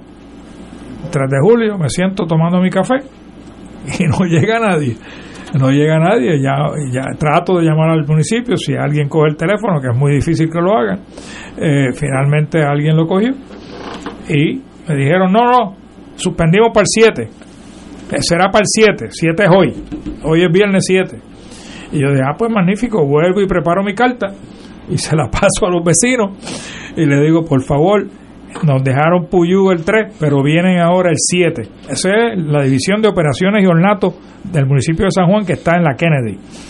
Así que, señor alcalde, por favor ponga orden allí, que hoy tampoco vinieron a podar el árbol. ¿Y te dieron alguna excusa? O? Nada, no llaman. Nosotros somos los que llamamos. Entonces hablo finalmente con el, el señor que está a cargo allí, el auxiliar, y me dice, yo estoy fuera de Puerto Rico. Y, pero, y el crew no viene, o sea, usted puede estar fuera de Puerto Rico, pero tiene, tiene unos empleados que se supone que vinieran a podar el árbol. Pues no vinieron tampoco, y no te dan ninguna razón. Ah, o sea, es, es increíble que un, que un servicio público pueda operar de esa manera. Así que por favor, se lo pido de favor, señor alcalde, ponga orden. en la- Y, y que- y que no te envíen a un buzón de sugerencias. Sí, sí, Oye, sí. y eso es para podarlo. Para podarlo. No, Es para podarlo. no es para hacer una, una nueva acera. Bueno, lo que pasa es que fuimos a infraestructura pública, que es la acera, que nos la rompió María, y le pedimos a, le pedimos a infraestructura que reparan la acera. Y, y ellos dijeron, cuando, cuando poden el árbol, nosotros reparamos la, la acera. Así que Ah. estamos condicionados a que apoden el árbol. Así que Sí, estamos, pero eso tiene sentido. alcalde, por favor. Eso tiene sentido porque el árbol va a romper la acera. Claro, Así que eso tiene sentido. Este, oye, una buena noticia del gobernador de Puerto Rico, y hay que felicitarlo. El gobernador se compromete con la conservación de terreno. El gobernador se comprometió hoy con ayudar al fideicomiso de conservación, del cual fui miembro muchos años, en alcanzar la meta de conservar 33% de los terrenos del país. Esto fue con el subsecretario del Departamento del Interior de Estados Unidos, Tony Boudreau, anunciaron este nuevo eh, ayuda a- al fideicomiso de conservación con el visto bueno del gobernador y, de- y del Departamento del Interior. Eso son buenas noticias porque si dejan a los constructores Pero yo- aplanan yo el yunque, Y- aplanan el yunque y, hacen una urbanización. Quizás tú sepas más que yo. Yo sé que Tato Rivera Santana sabe Sí. mucho más de eso. Yo, yo creo que eso ya está protegido. si no me equivoco, No sé. ¿verdad, Julio? Pero que. Los terrenos protegidos en no Puerto sé. Rico para Pero agricultura y, si no está y bueno, bosque, ese tipo de hablamos con él. Sí, Pero que- la noticia es buena. Hay que tener por lo menos un 33.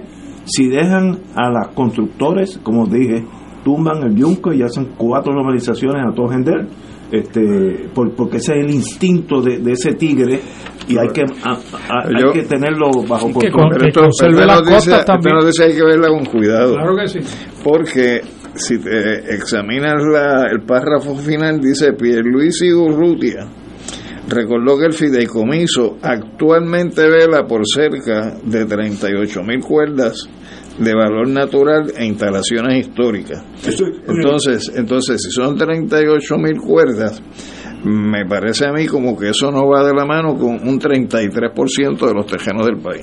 No, no, no sé.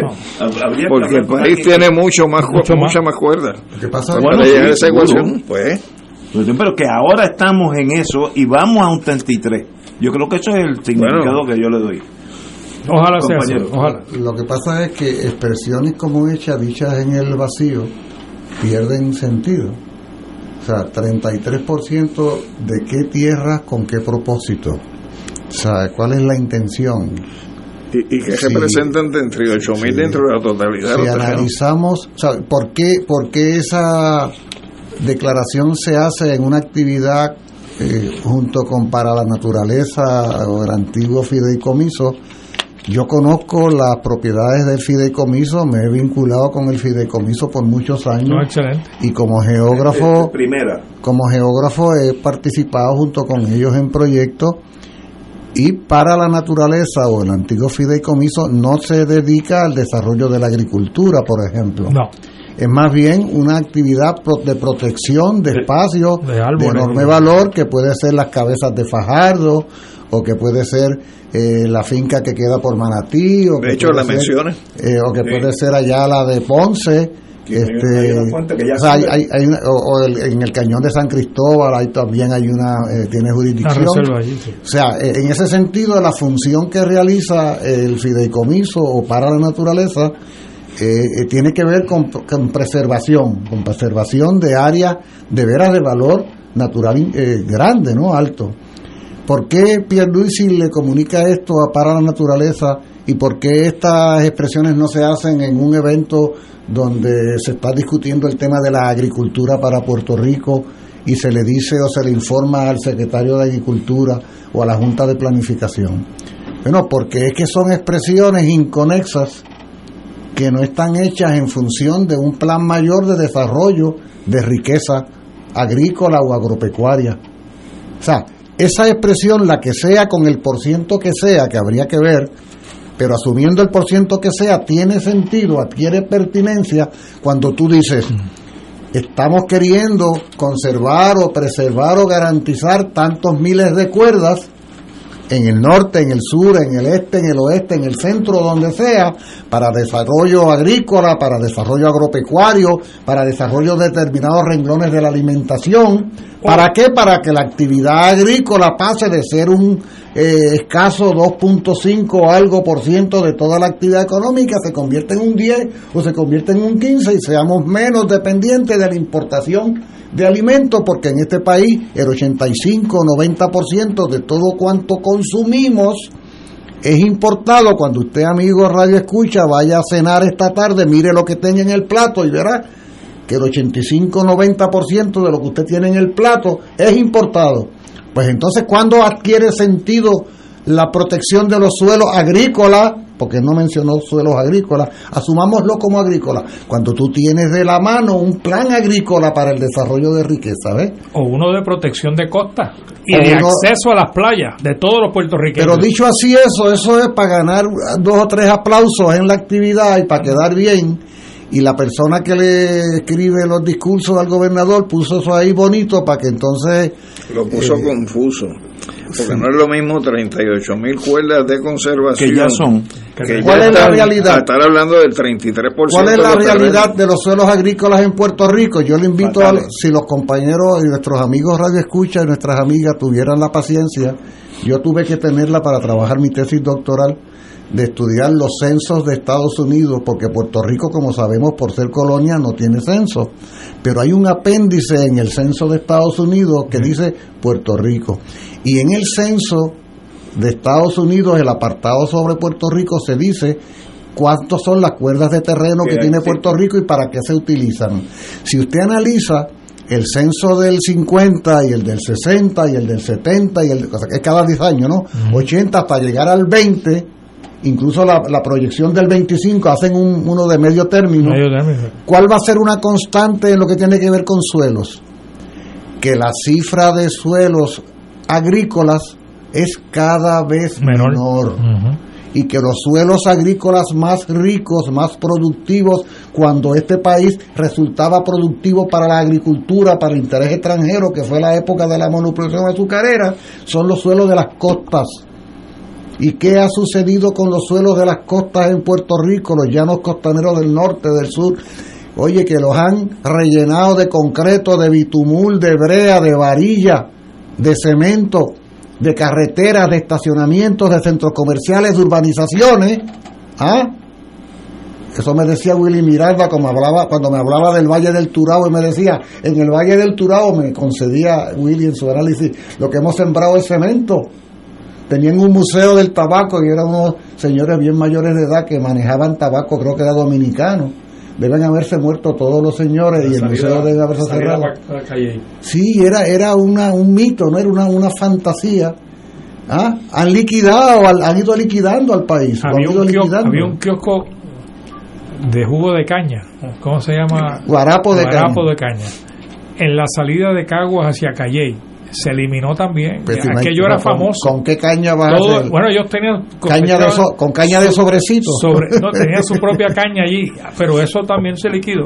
Bueno, entonces, fíjate cómo eh, estamos improvisando una, una respuesta a una noticia, pero observen nuestros amigos y amigas Radio Escuchas cómo no basta con tú hacer una enunciación de algo así como que ah, aquí vengo a darles la buena nueva de que protegeremos tantas cuerdas. Ah, porque eso no tiene sentido si no viene acompañado de un plan general de para qué las cuerdas, cuántos representan de las cuerdas que no, no han sido ya esquilmadas y destruidas en nombre del progreso. ¿Ah? ¿En qué medida es para el desarrollo de la agricultura en un país de economía abierta que no puede eh, garantizar eh, un mercado frente a la- al bombardeo de las importaciones que saturan nuestros comercios? Hay una sola distillería en Puerto Rico que usa caña puertorriqueña. Ni es, ni es Bacardí ni es Don Q. Es una pequeña distillería que hay por aquí cerca en Toalta. O sea que ¿Barrilito? No, no es barrilito tampoco. Qué bueno. Eh, ah, es San Juan de Steelers se llama. Como testigo que es San excelente. No, no, barrilito de lo mejor que Tú, hay. tú debiste haber sido catador, Sí, en vez- sí, de agente de la CIA, catador. Pero eh, va- Los vamos, a los lo, agentes catan también cosas. vamos a lo que estaba diciendo Julio. O sea, ni, ni- Puerto Rico era rico en caña, ni eso ya tampoco Bueno, tenemos. no éramos ricos porque era de otros realmente. Bueno, pero, teníamos caña. pero ¿no? había caña. Va- vamos, Ok. Tú vamos, tenías razón, tú tenías razón. No, no pero vamos paso a paso. Yo estoy, eh, los entiendo ustedes del plan agrícola que no existe, sencillamente. Ninguno. Y yo estuve en pueblo, yo sé que eso no existe. Eh, uno de los problemas que, que nosotros teníamos era el- la, la filosofía o, o el- la historia de nuestros productores es no mirando la agricultura como un negocio. Por ejemplo, si yo te voy a comprar aguacates a ti, yo quiero estar seguro que el jueves, el miércoles me llegan. Porque el shopper que sale el jueves necesita, yo decirle, aguacates, atrás el precio, lo que sea. Porque si no viene DACO, usted está anunciando aguacate y no hay. Nosotros tenemos unos problemas con la, con, con la certeza de entrega que en Puerto Rico esa tradición no existe. Ahora, tú hacías ese mismo contrato con Santo Domingo y el barco llegaba aquí pe- todos los lunes. Como, un negocio, eso no fallaba. Y una vez vino, hubo un ma- un mal tiempo. Yo me acuerdo que era, esa finca era del ejército de Santo Domingo. Hubo un mal tiempo y no la barcaza no pudo llegar y mandaron los, los aguacates por avión militar. Eso yo sé que ¿Y por qué no, otras por qué cosas, no pero- mejor sembrar aguacate Ah, aquí? porque no lo entregan. Entonces, cuando yo lo necesito. ¿Cómo que no lo entregan? yo quiero que cuando el viene el season de, de, de aguacate, vamos a decir que está La temporada. la temporada. la temporada. Ok, yo quiero de la finca muriente, yo te voy a comprar todo- Toda la finca. todos los aguacates y te voy a pagar cash. Ahora, ¿cuánto tú puedes producir? Vamos a decir 15 furgones. Ok, yo hago planes con lo que tú me dijiste. Ajá. Y si tú no me entregas eso, Pues sabes que Daco me cae arriba. te voy a hacer una historia. Hay un compañero nuestro del movimiento ostosiano que alguna vez fue agricultor joven del año.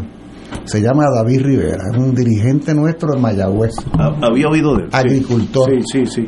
Gran productor de aguacates. Y gran ocult- ¿cómo se llama este producto de la India que ahora se usa muchísimo? Eh, que, La que es un tubérculo, es un- una raíz, ¿cómo se llama? Es un, es, es un gran agricultor, oye, cumplidor como ninguno. Y Esa es la excepción. No, no, lo que, o sea, Esa es la David- excepción. ese compañero David Rivera es una muestra de lo que es posible hacer en este Oh, estoy país. de acuerdo. Está, ¿sabes que A lo último que se dedicó a sembrar eh, peces de los peces que se utilizan en los restaurantes chinos. Creó una, creó como una piscina, charca. en una charca y produce. Oye, es un ejemplo de lo que es posible hacer. Estoy de acuerdo contigo. Increíble. Ahora- yo puedo, yo puedo coincidir contigo en que puede haber fallas administrativas de aquí o allá, pero las fallas administrativas siempre van a ser menos que la necesidad No, que no. tenemos de producir. Bueno, pero Obviamente. nosotros teníamos una gran industria de la piña y la liquidamos. Pero, Ah, pero, pero es que, es que hay unos problemas. y hay- ahora, Pero- ahora hay farmacéuticas. Pero aguanten, aguanten. Es que hay- aquí hay unos problemas. Entonces caímos hasta en el estatus. Entonces ya se trancó el sistema. Pero Lotus no es pero, del pero, estatus. pero aguanta, aguanta. Antes que antes que lleguemos a la, a la Lotus. o- Cúrcuma, cúrcuma, Cúrcuma. cúrcuma, gran, mira que oye está, la gente oye este programa, Para que tú veas. oye, cúrcuma él produce pero cantidades, yo he estado viendo la producción y la reparte por todo el país, mano. Entonces es un ejemplo a seguir, pero no solo él, aquí hay decenas si no centenares de jóvenes agricultores que alquilan fincas, que Sí, compran sí. Ese nuevo, esa nueva juventud, hay esperanza en esa nueva juventud. Ahora, volviendo al tema y, y luego regreso a la agricultura, a lo difícil que es la agricultura aquí. Lo del fideicomiso de conservación, que tiene 33 mil, no, 38 mil Cuerdas. cuerdas que lo están protegiendo, que suban a 40, que suban a 50. Si no lo hace el fideicomiso, las presiones comerciales para hacer una urbanización, hacer un centro comercial, hacer un, un, eh, un edificio de esos super lujosos, donde sea, se va a llegar, se va a chupar la tierra. Y una vez que se planifica tirar cemento, cuando uno va para Ponce, uno vea esas esas tierras que, que son agrícolas naturales, sembradas de cemento, de eso hace 50 años, eso es irreversible. Así que hay que proteger primero para luego determinar qué se hace con esa tierra. Of course, la agricultura debe ser prioridad número uno. De En las primeras cinco décadas del siglo XX, desde el año 1898 con la invasión, los señores burgueses que llegaron con la invasión se dedicaron a comprar tierras para instalar centrales azucareras. Claro. En este país llegó a haber más de 50 centrales azucareras durante la primera mitad del siglo XX y en aquel momento a los señores llamados varones del azúcar, que en medio de la precariedad y la pobreza terrible que vivía el Puerto Rico del jibarito de Rafael Hernández, ellos se enriquecían y se llenaban los bolsillos. A ninguno de esos señores terratenientes se le ocurría ¿ah? agarrar los llanos costaneros del norte y hasta zonas de la montaña y sepultarlas de concreto No, y de brea, de porque era fuente de riqueza para ellos. era. Entonces, que hubiera agricultura para ellos era importante porque generaba riqueza. Lo que pasa es que la historia de la agricultura que vivió Puerto Rico desde 1898 hasta por lo menos el 55 y hasta el 60 fue la agricultura de la miseria, la agricultura del sufrimiento, la agricultura del empobrecimiento. ¿Cuál es la canción símbolo de ese periodo histórico en Puerto Rico? ¿No es el lamento borincano? ¿Y de qué es de lo que se lamenta ese jíbaro en esa canción, sino de la precariedad que fue el resultado del modelo agrario que nos impusieron por 50 o 60 años?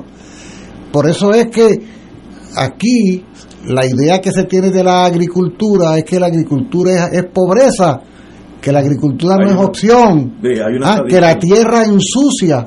Cuando vino la operación Manos a la Obra y el proceso de modernización, se creó un santoral en este país, San Cemento, Santa Brea, ¿ah? Santa Varilla, Santa Carretera, San Automóvil. ¿ah? ¿Eso no es cierto? Genera- las generaciones modernas, vaya, vaya usted, hagan, hagan la prueba y vayan y compren ñame y yautía. Y cuando vayan a la caja a pagar en algún supermercado, díganme si es cierto o no, que la persona que está atendiendo la caja, sobre todo si es muy joven, no sabe distinguir entre un ñame y una Sí. yautía. O entre un ñame y una malanga, que se parecen más. ¿Por qué? Porque hay generaciones que tristemente han sido educadas en la idea de que lo- los productos de la tierra nacen en las góndolas. Tú vas al- a la zona de, de productos del mar y más del 95% de los productos del mar son de Chile, de, de Vietnam, de Estados Unidos, de la China, de España. De Estados Unidos. La producción, la producción del mar en Puerto Rico no llega a un 3 o un 4% y lo que hay son unas cooperativas de pesca que están desapareciendo, una isla nación. Oye, ¿sabes? ¿Tú sabías que el planeta, la superficie del planeta, un 70.1% son mares y océanos? Y que apenas un 29.9% son tierras emergidas. Hay mares y océanos por todos lados. Y el que te diga que están agotando, agotadas las especies, tú contéstale a caramba, se nos van a agotar más que para nosotros porque mientras tanto nos vemos obligados a consumir productos del mar de todo el mundo. ¿Y por qué en este país no hay una actividad pesquera? ¿Ah? ¿Y por qué no generamos una actividad pesquera que produciría inmensa riqueza además de nutrirnos? ¿Dónde está el plan de país? Te voy a decir, te voy a decir lo, de, lo difícil de la agricultura aquí, vía pueblo, vía mi pasado eh, en- Ese ya lo patrón. conocemos, lo conocemos. Otro oro, la karateca Ye- Yenesa Fonseca consigue medalla de oro en El Salvador. Bravo. Oye, ¿qué? Hoy estamos acabando con El Salvador. Tengo, te tengo una pregunta, Ignacio. Diga usted. De esa noticia donde Julio ha estado eh, argumentando un rato, la pregunta es por qué ese anuncio de Pierre Luisi se tiene que dar cuando está aquí el subsecretario del Interior de los Estados Unidos y eso por ejemplo no lo hace él el día del Yo te lo planeta el día del planeta Tierra Porque cuando llega el americano es un toque de, de político de decir, mire, si yo estoy enchufado con Estados Unidos y eso jala voto. ¿Y tú no crees que eso es No. una muestra más del colonialismo No, y el servilismo? eso, eso va a seguir así. El- el- No, no, yo sé que va a seguir así, pero es- pero es eso. Hay algo de política, de, de eso no hay duda. y de servilismo y de colonialismo. No, no digo, no digo así, es una cosa de, de- de Estado y, y el, y el gobierno federal. Mira, el problema con la agricultura aquí es el siguiente. Puerto Rico no puede proteger su frontera. Estipulado eso porque eso no hay que hablarlo. Por tanto, estoy hablando casos específicos que me pasaron en, en, en, pueblo. Los gandules se venden entre noviembre y diciembre más que el resto del año. Eso es así, ¿sabe? O era así, no habla. Y entonces yo quiero comprar gandules en Puerto Rico porque sé que voy a vender 25, 30 furgones. Y me vale X. Y entonces aparece un señor de, me acuerdo, elegante, fino, del Ecuador, que dice, esos gandules yo los pongo aquí a la mitad de precio tuyo. Eh, yo, supermercado, ¿qué voy a hacer? Ahí viene el patriotismo versus la realidad económica. Pues mira, y, y esos gandules, eh, el gobierno en aquellos años trató de detenerlo porque inundó el país, pero eh, eh, lo- Porque violaban leyes federales, no estatales. no, sí, leyes eh, estatales, posiblemente. eh, no, estatales. Entonces, lo que hicimos, idea del mismo señor de- del Ecuador, que era un tipo inteligentísimo, dijo, yo se las mando a Miami, y una vez que están en Miami, ya están en Interstate Commerce, sabías que no- más que nosotros. Y si están en Interstate Commerce, usted, el gobierno aquí no puede tocarlo, y no podía tocarlo, ya, ya sé como si viene de Kentucky. Eso es una realidad que se hace bien difícil. Bueno, Vamos a decir, esto me lo estoy inventando yo. Digo, sujeto a que estuviera en cumplimiento, Sí, en cumplimiento. con todas las leyes Sí, sí. estatales y federales de empaque de empaque. y de procesamiento de, es que de ellos ese son producto. unos- ¿no? ellos tienen unos expertos para Claro, eso. pero, pero aquí trataron en un momento dado traer arroz de Brasil en violación a las leyes estatales y las leyes federales y logramos a través del cliente mío que eh, logramos que sa- lo sacaran de los anaqueles. Pero si cumplen con el empaque, Si cumplen, sí. No, y si viene vía Miami, se acabó la historia, ¿no? Porque pues, es, o- o- en- en otras palabras, y esto es mi especulación, el Rondon Q necesita X toneladas de caña eh, que la puede crecer en Puerto Rico. Antes la crecía. Ujú. Se callé, lo tenía allí, la finca. Ahora Pero lo, que- lo traen es el, La molaza. la molaza. Pero si, aquí. pero si la Jamaica me la pone aquí a mitad de precio. O sea, si tú no puedes proteger una agricultura, tú estás este, en una dificultad tremenda porque estás compitiendo con el mundo entero. Por ejemplo, O sea que para eso tú necesitas poderes políticos que no tienes. no, no, No, puedes proteger pero igual que que eso, pero, pero mira, para, poder, eso para poder protegerla necesitas es así. un poder político Yo- que no yo- tienes. vivo. Pero inclusive- déjame decirte este caso. Te voy a dar la excepción. Yo The exception. Pueblo traía la, la toronja esa que tiene, que es casi blanca, sin manchita, que se vende muchísimo. No es tan buena como la toronja nuestra, pero al ojo es bien atractiva.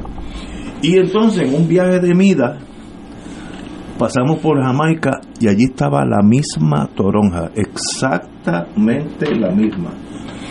Nosotros la traíamos de Texas y Jamaica está aquí al ladito. Nosotros, "Ah, esto, es un, esto es un quitado. Y nos dieron un precio más bajo que Texas. Bueno, pues se acabó. Y trajimos, empezamos a traer toronja.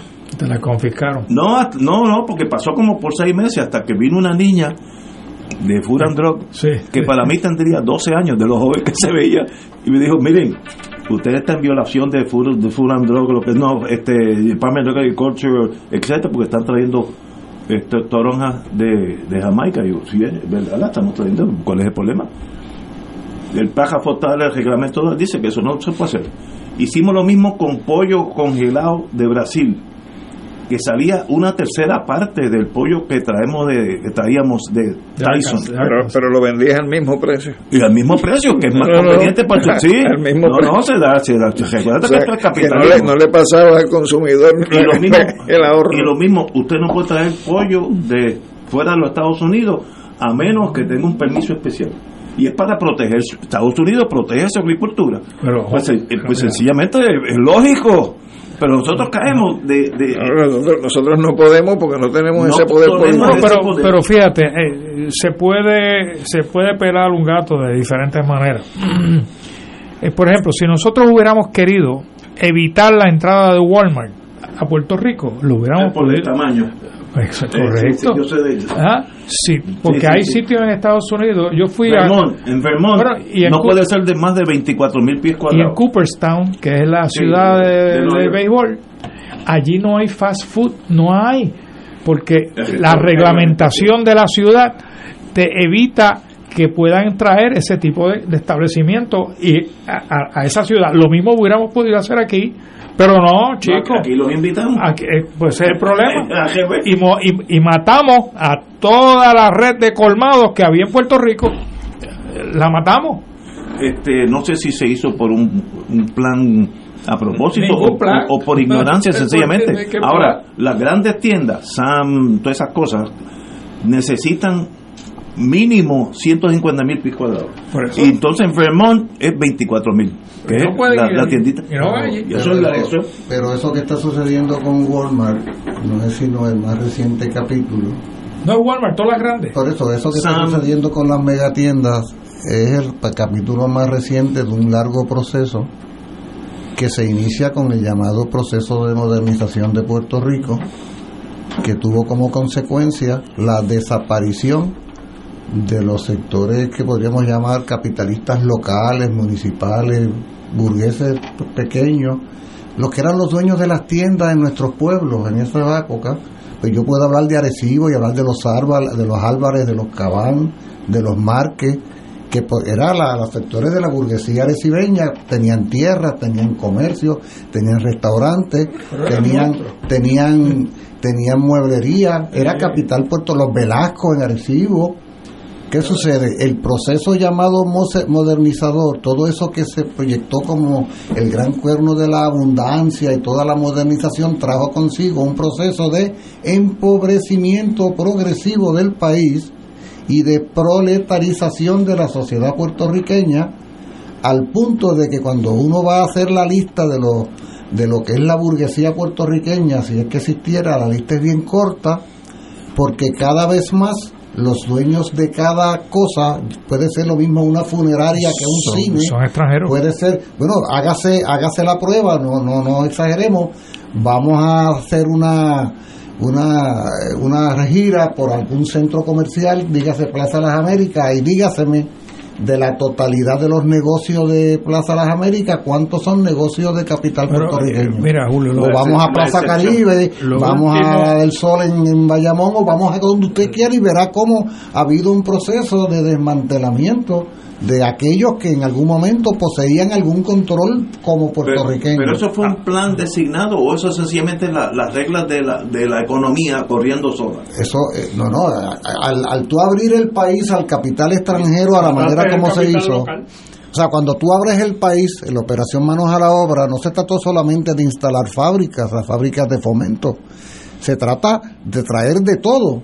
Entonces, ¿qué pasa? La ferretería del dueño capitalista boricua que había en Fajardo, en Ponce o en Naguabo, cuando llegue Home Depot, desaparece. sí, la farmacia de la comunidad, cuando llega Walgreens, desaparece.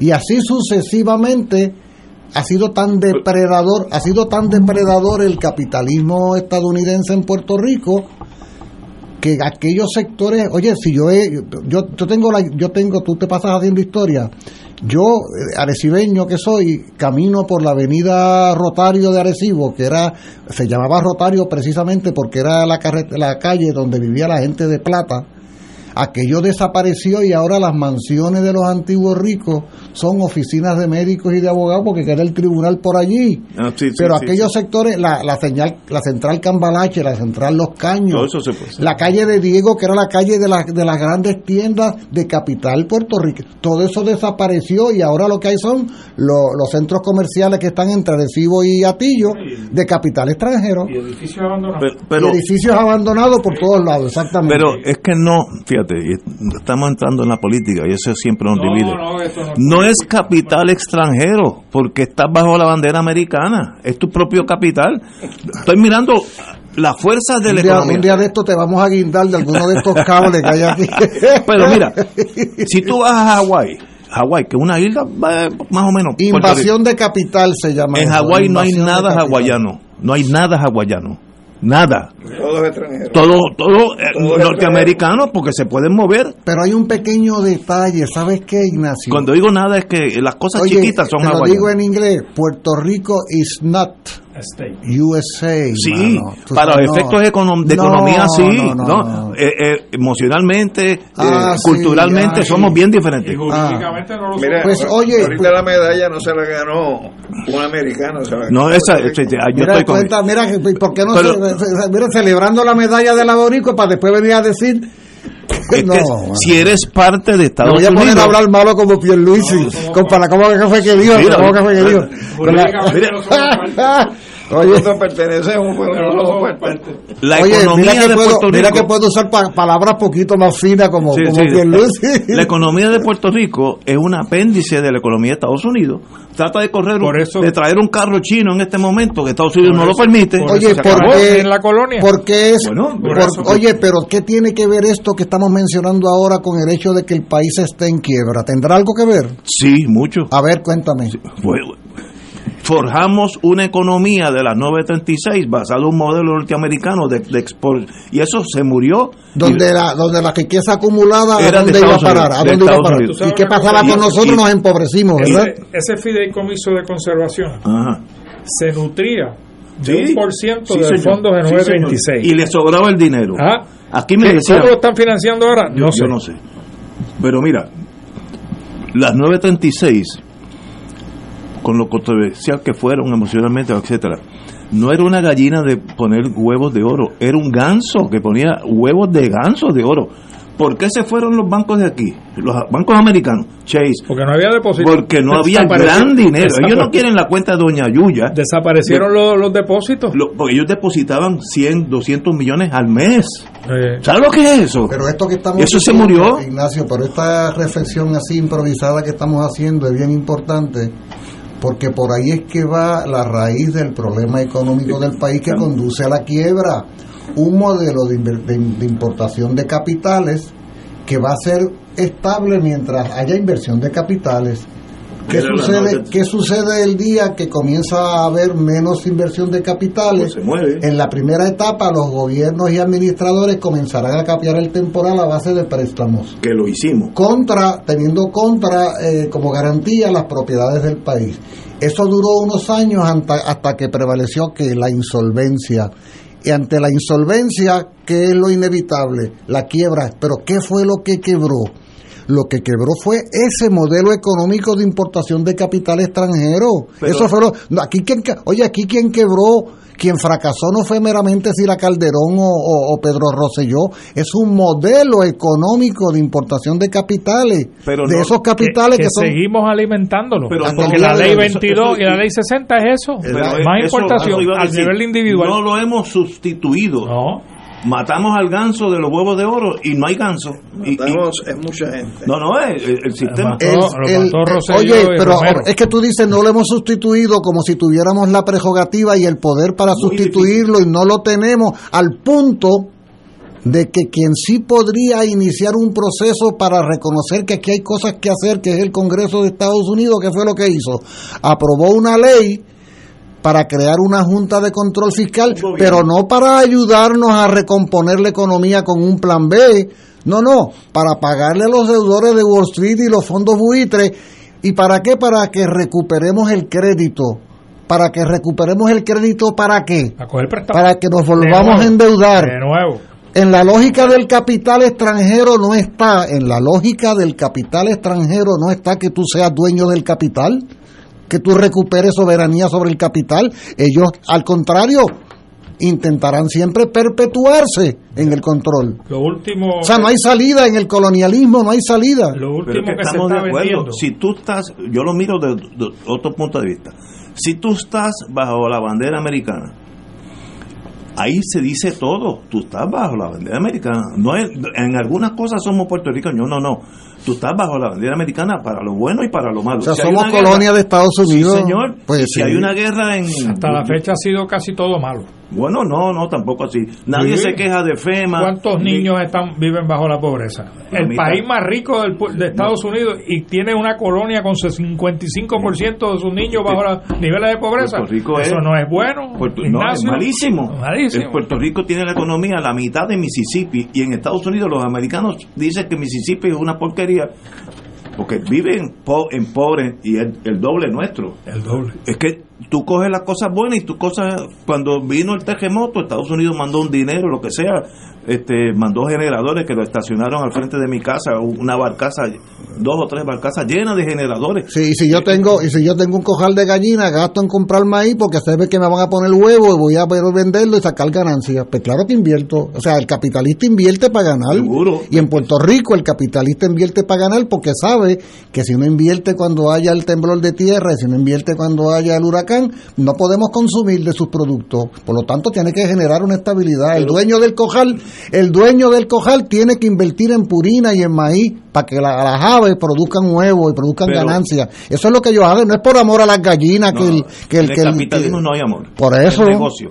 Pero mientras estemos bajo bandera americana, nada de eso va a cambiar. Por lo tanto, para que cambie, para que cambie tenemos que no estar bajo la bandera americana. No, o ser parte de Estados Unidos ya como un estado. Ah, y eso es. Esas son las dos eh, opciones. no hay nada por el medio. Digo, con el permiso de, de Yello, no hay nada por el medio. estar, dentro de la federación es, es, matar la iniciativa puertorriqueña en todos los la integración total. Pero ahora asumamos hasta el lenguaje. Ahora asumamos asumamos que, ahora asumamos que eso que tú estás diciendo ahora finalmente es cierto de que o esto o lo otro. Te hago una pregunta sobre sobre el, lo otro ese de la anexión en- se cumplen 125 años de la invasión, estamos a 7, 18 días. ¿Uno cuántos? O sea, el día 25. Yo era chiquito, pero había nacido. Dime una cosa, eh, 125 años después, del 1 al 10, ¿cuán interesado tú sientes que está Estados Unidos en anexar a Puerto Conmigo Rico? tú tienes la ventaja, yo tengo cero. Esa es la verdad. En análisis hay que manejar la verdad. Estados Unidos no tiene el menor interés de integrarnos. Nos puede seguir como territorio. No, como colonia no, nos in- la interesamos. Se hace, se hace su dinerito. Claro. Pero esa es la realidad. Para tú analizar las cosas, tú no puedes, como dicen en la inteligencia, tú no, tú no puedes analizar lo que tú quieres que pase. Pues si yo fuera usando ese tema, pues de, de a 10, tacho, estamos en 10. Oye, están los políticos, están- Sí. es cero. Por ahora no hay chance. Ah, mañana no sé, pero ahora mismo es cero. Y posiblemente menos uno, menos dos, menos y tres. si lo empuja, Sí, ¿verdad? en un momento dado puede bajar. Pero es la verdad. Ahora, la dependencia del. No, dependencia no. La inquietud para cambiar esa relación en Puerto Rico es mínima. Mínima. Yo no- Eso no, no existe. Si tú fueras jefe de Internal Security del FBI en Puerto Rico, hay movimientos. En Puerto Rico eso no existe. Eh, ni, ni- ni en el sentido legal de, de voto. O sea, que tú digas, bueno, esta gente se está moviendo hacia la, hacia la independencia. A mí me parece que ese planteamiento que estás haciendo es muy importante, porque yo coincido contigo en que no hay una proporción de la protesta del pueblo de Puerto Rico en relación a la situación de crisis que vivimos. O sea, hay, a- a- alguna gente dice, me parece que de manera bastante irresponsable, que somos un pueblo y que aguantón, ¿no? Que somos aguantón, nos dicen. Está bien, pero nos dicen eso, dicen, pero, pero Aquí hay disidencia que oye, cuando no, que cuando cuando digo que es irresponsable me refiero a que pareciera ser que somos masoquistas o que somos indiferentes. O sea, yo yo creo que este país debería estar en una situación de activismo Que no está. social mucho mayor, no eh, dada la dada la seriedad general de, del de la situación en que vivimos, ¿no? Eh, claro, es- eh, eh, eso, eso, eso se transforma de un día para otro porque es como cuando un volcán está en actividad interna Y los sismógrafos reflejan aquí y allá, y, pero aquí no pasa nada, lo que hay es un humito, la fumarola, y un buen día, una buena mañana, una buena tarde, ¡pum! Y pasa como aquel volcán allá del volcán Santa Elena en, en Washington, que no solo hizo erupción, sino que estalló ¿ah? y destruyó de todo lo que encontró por el frente. Bueno, son situaciones que se dan en las sociedades. Yo creo que en este, este es un país en efervescencia volcánica, si tú quieres, pero que uno mira hacia afuera y, no busca y pareciera que no está sucediendo eh, nada que provoque o que genere una abonando, erupción. abonando a tu tesis, la salida de Vieques se debió a esa erupción. Y la salida de Rosellito también otra erupción. Así que ese volcán de vez en cuando echa humo, porque lo, en nuestra generación lo hemos, lo hemos visto dos veces. Si no hubiera habido la marcha contra la Marina y la cosa, la Marina estaría, estaría allí disparando ahora, porque primero que era una ventaja, yo viví eso unos años. Esos almirantes venían en enero y febrero, que allá está el- la temperatura menos 3, y venían que disparar a 80 y 85 grados y 90. Era, una, era un paraíso, y la isla de Vieques era preciosa, pero eh, un- se tornó cosa controversial que dijo, bueno, nos vamos. Y Rosellito no se hubiera ido si no hubiera habido esa marcha. A veces, a veces en la vida hay que salir a la calle, ¿no? Para lo que sea. ¿no? Pero no se han ido. Bajaron la intensidad. Ah, bueno, seguro. Tú para ser anexionista haces análisis que son interesantes a veces. Bueno, me- a mí me enseñaron a, des- a analizar la verdad. Si Puerto Rico va a ser Estado, uno de los requisitos es que cambie su lenguaje al inglés. No tiene que ser en dos semanas, pero en 20 años sí. Y eso se empieza rápido. Pero han tratado, trataron No, no, pero el no, principio no, del no, siglo no, no, pero- pero- de hacer y desde toda la- pública en inglés. Sí, eso era territorio. Y fracasó. Es para ser, para ser Estado Y- con estrella en la bandera. Y desde, la, hablar inglés. oye, y desde la quiebra económica que prevalece, ¿podríamos hacerlo? No, tenemos que mejorar un poquito la, la economía. Más de, más de cuatro presupuestos. Sí. no, si tú te vas a integrar, si yo yo lo miro desde el punto de vista norteamericano, tú tienes que ser uno de nosotros. Esto, esto no es para tener este Quebec en Canadá que le da problemas. Porque es que tú sabes qué pasa, Ignacio. Ucrania y Rusia. Llevan 125 años intentándolo. Una de las contradicciones. Ahora que viene el movimiento. Sí, una de las contradicciones del, de estos 125 años en función de las ideas de la anexión es que lo que ha habido es una precarización del país, un empobrecimiento progresivo. Desgraciadamente. O sea, cualquiera que en este país se planteara en serio la anexión como opción, tendría que ser el primer abanderado de la prosperidad del país Claro. Absolutamente. y del plan económico del que estamos hablando aquí todos los viernes que nos vemos. ¿Por qué? Porque esos 50 ricos, que son los 50 miembros de ese club exclusivo, a quienes ha- han aceptado Julio. históricamente como miembros del club, no es a pobres para que entonces desde la pobreza... Tú lo dijiste hace un rato ¿Cómo- que no había cómo- filantropía. Es que no la hay. ¿Y cómo, se, ¿Y cómo se llama el Super PAC que está en ciernes de ser El de Mida. El de ah, el de Mida? ¿Cómo se llama? Ah, Democracia es prosperidad. Que son los anexionistas. Van bien, van Sí, bien aquí lo analizamos. Aquí lo analizamos. Esa es la única manera. Este país tendría que ser próspero económicamente y Estados Unidos estar dispuesto a contribuir desde el colonialismo en función de sus intereses para que pudiera avanzarse en esa dirección, pero desde esta precariedad económica, ¿tú te crees? Ya se lo dijeron alguna vez a quién fue, a Pierluisi, un, el, el representante aquel republicano que desde las gradas del propio Congreso le dijo, ustedes son unos oportunistas. ¿Se acuerdan que le gritó? Ustedes son unos oportunistas y buscones que lo que vienen es a buscar dinero aquí, ustedes no son leales estadounidenses, les digo. ¿Ah? La busconería cuponera esa que ha distinguido a los colonialistas y anexionistas. Yo los quiero a ustedes, me, me- ah, tú mencionabas a FEMA ahorita como la gran cosa, Ah, no, no el patriotismo, no el God Bless America, no, no, los dólares.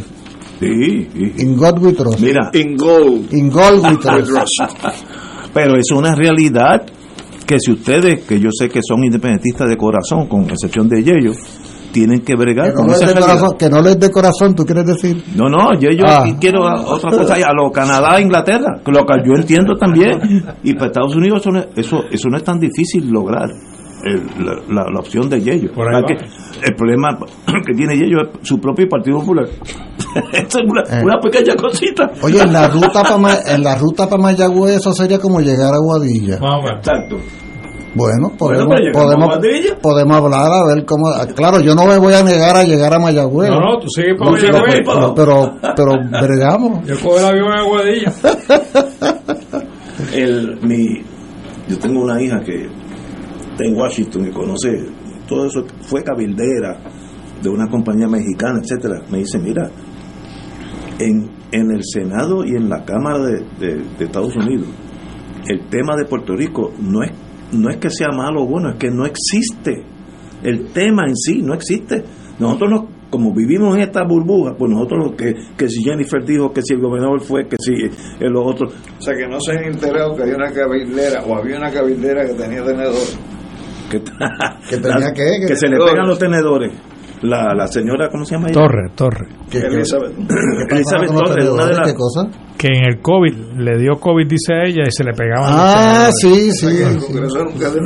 Mira, No, eso, esa ciudadana es espléndida. eso es un golpe a la estadidad. Tú metes, tú senador de Oklahoma, que ve a una señora que quiere unirse a Estados Unidos y se le pegan los tenedores por el COVID. O sea, piensa como americano de North Dakota y dice, "Pues esa gente son bárbaros. Sí. Que yo Vamos, soy- vamos a, vamos a formar un circo rápido, tú sabes. para que- Oye, pero hay buenas noticias. Ah, bueno. El Alto de Cuba se ilumina con energía solar. Mira lo que hacen dos personas. El de la Junta, porque en Vega Baja hay otro alto de Cuba, pero no la tiene. El, el de, el de, esto queda en Adjunta. 30 residencias de la comunidad Alto de Cuba en Adjunta amanecieron este jueves iluminadas por paneles solares como resultado sol- solares como resultado de un plan de desarrollo etcétera por la casa pueblo. Fíjate como dos personas pueden cambiar el rumbo de un país o una persona. Marx, Lenin, este para, para lo bueno este Churchill, para lo malo Hitler, una persona puede cambiar el rumbo. Sí, sí. No, no me diga eso que me da, me da sentimiento. Pero esto es una iniciativa de dos personas, padre e hijo, solitos. Y mira lo que han logrado. pues hay esperanza. Claro. Hay esperanza. Esto es excelente. Y eso debe seguir a, pesar de la burócrata de... Y tú no te preguntas, Ignacio, con esa excelencia que han demostrado estos dos seres humanos, ¿por qué los gobernantes no los reclutan? Para mí es un misterio. No, no, te tengo... Porque esa, ese es el, ese es el caudal de recursos humanos que nosotros tenemos en Puerto Rico, que estábamos hablando al principio del programa y no los reclutamos. ¿Ah? Pues no tengo contestación, no, no, no la tengo, porque es, sería conveniente hasta para ellos mismos políticamente coger ese toro por los cuernos. Porque se cultiva la dependencia, se cultiva el parasitismo, porque hay una baja estima en mucha gente que siente que no es capaz de hacer las cosas y pretenden que la sociedad puertorriqueña reproduzca la triste idea de que no podemos, que no podemos hacer. Oye, te iba a preguntar, por cierto, en ese sentido, ¿por qué la comunidad no se dedica a podar ese árbol en lugar de estar reclamándole a... Mira, te voy a llevar una escalera larga. ¿Cómo que no puede? ¿Cómo que no ah, no, que no te lo dejan hacer, sí, sí, sí. Si yo, estuviera, si yo estuviera allá al lado hace rato, que lo había hecho. Hay que buscar los permisos. Oye, sí, sí, sí, sí. Si no, yo tengo una escalera larga y un machete. Señores, hasta el lunes, amigos. Gracias a, a todos ustedes.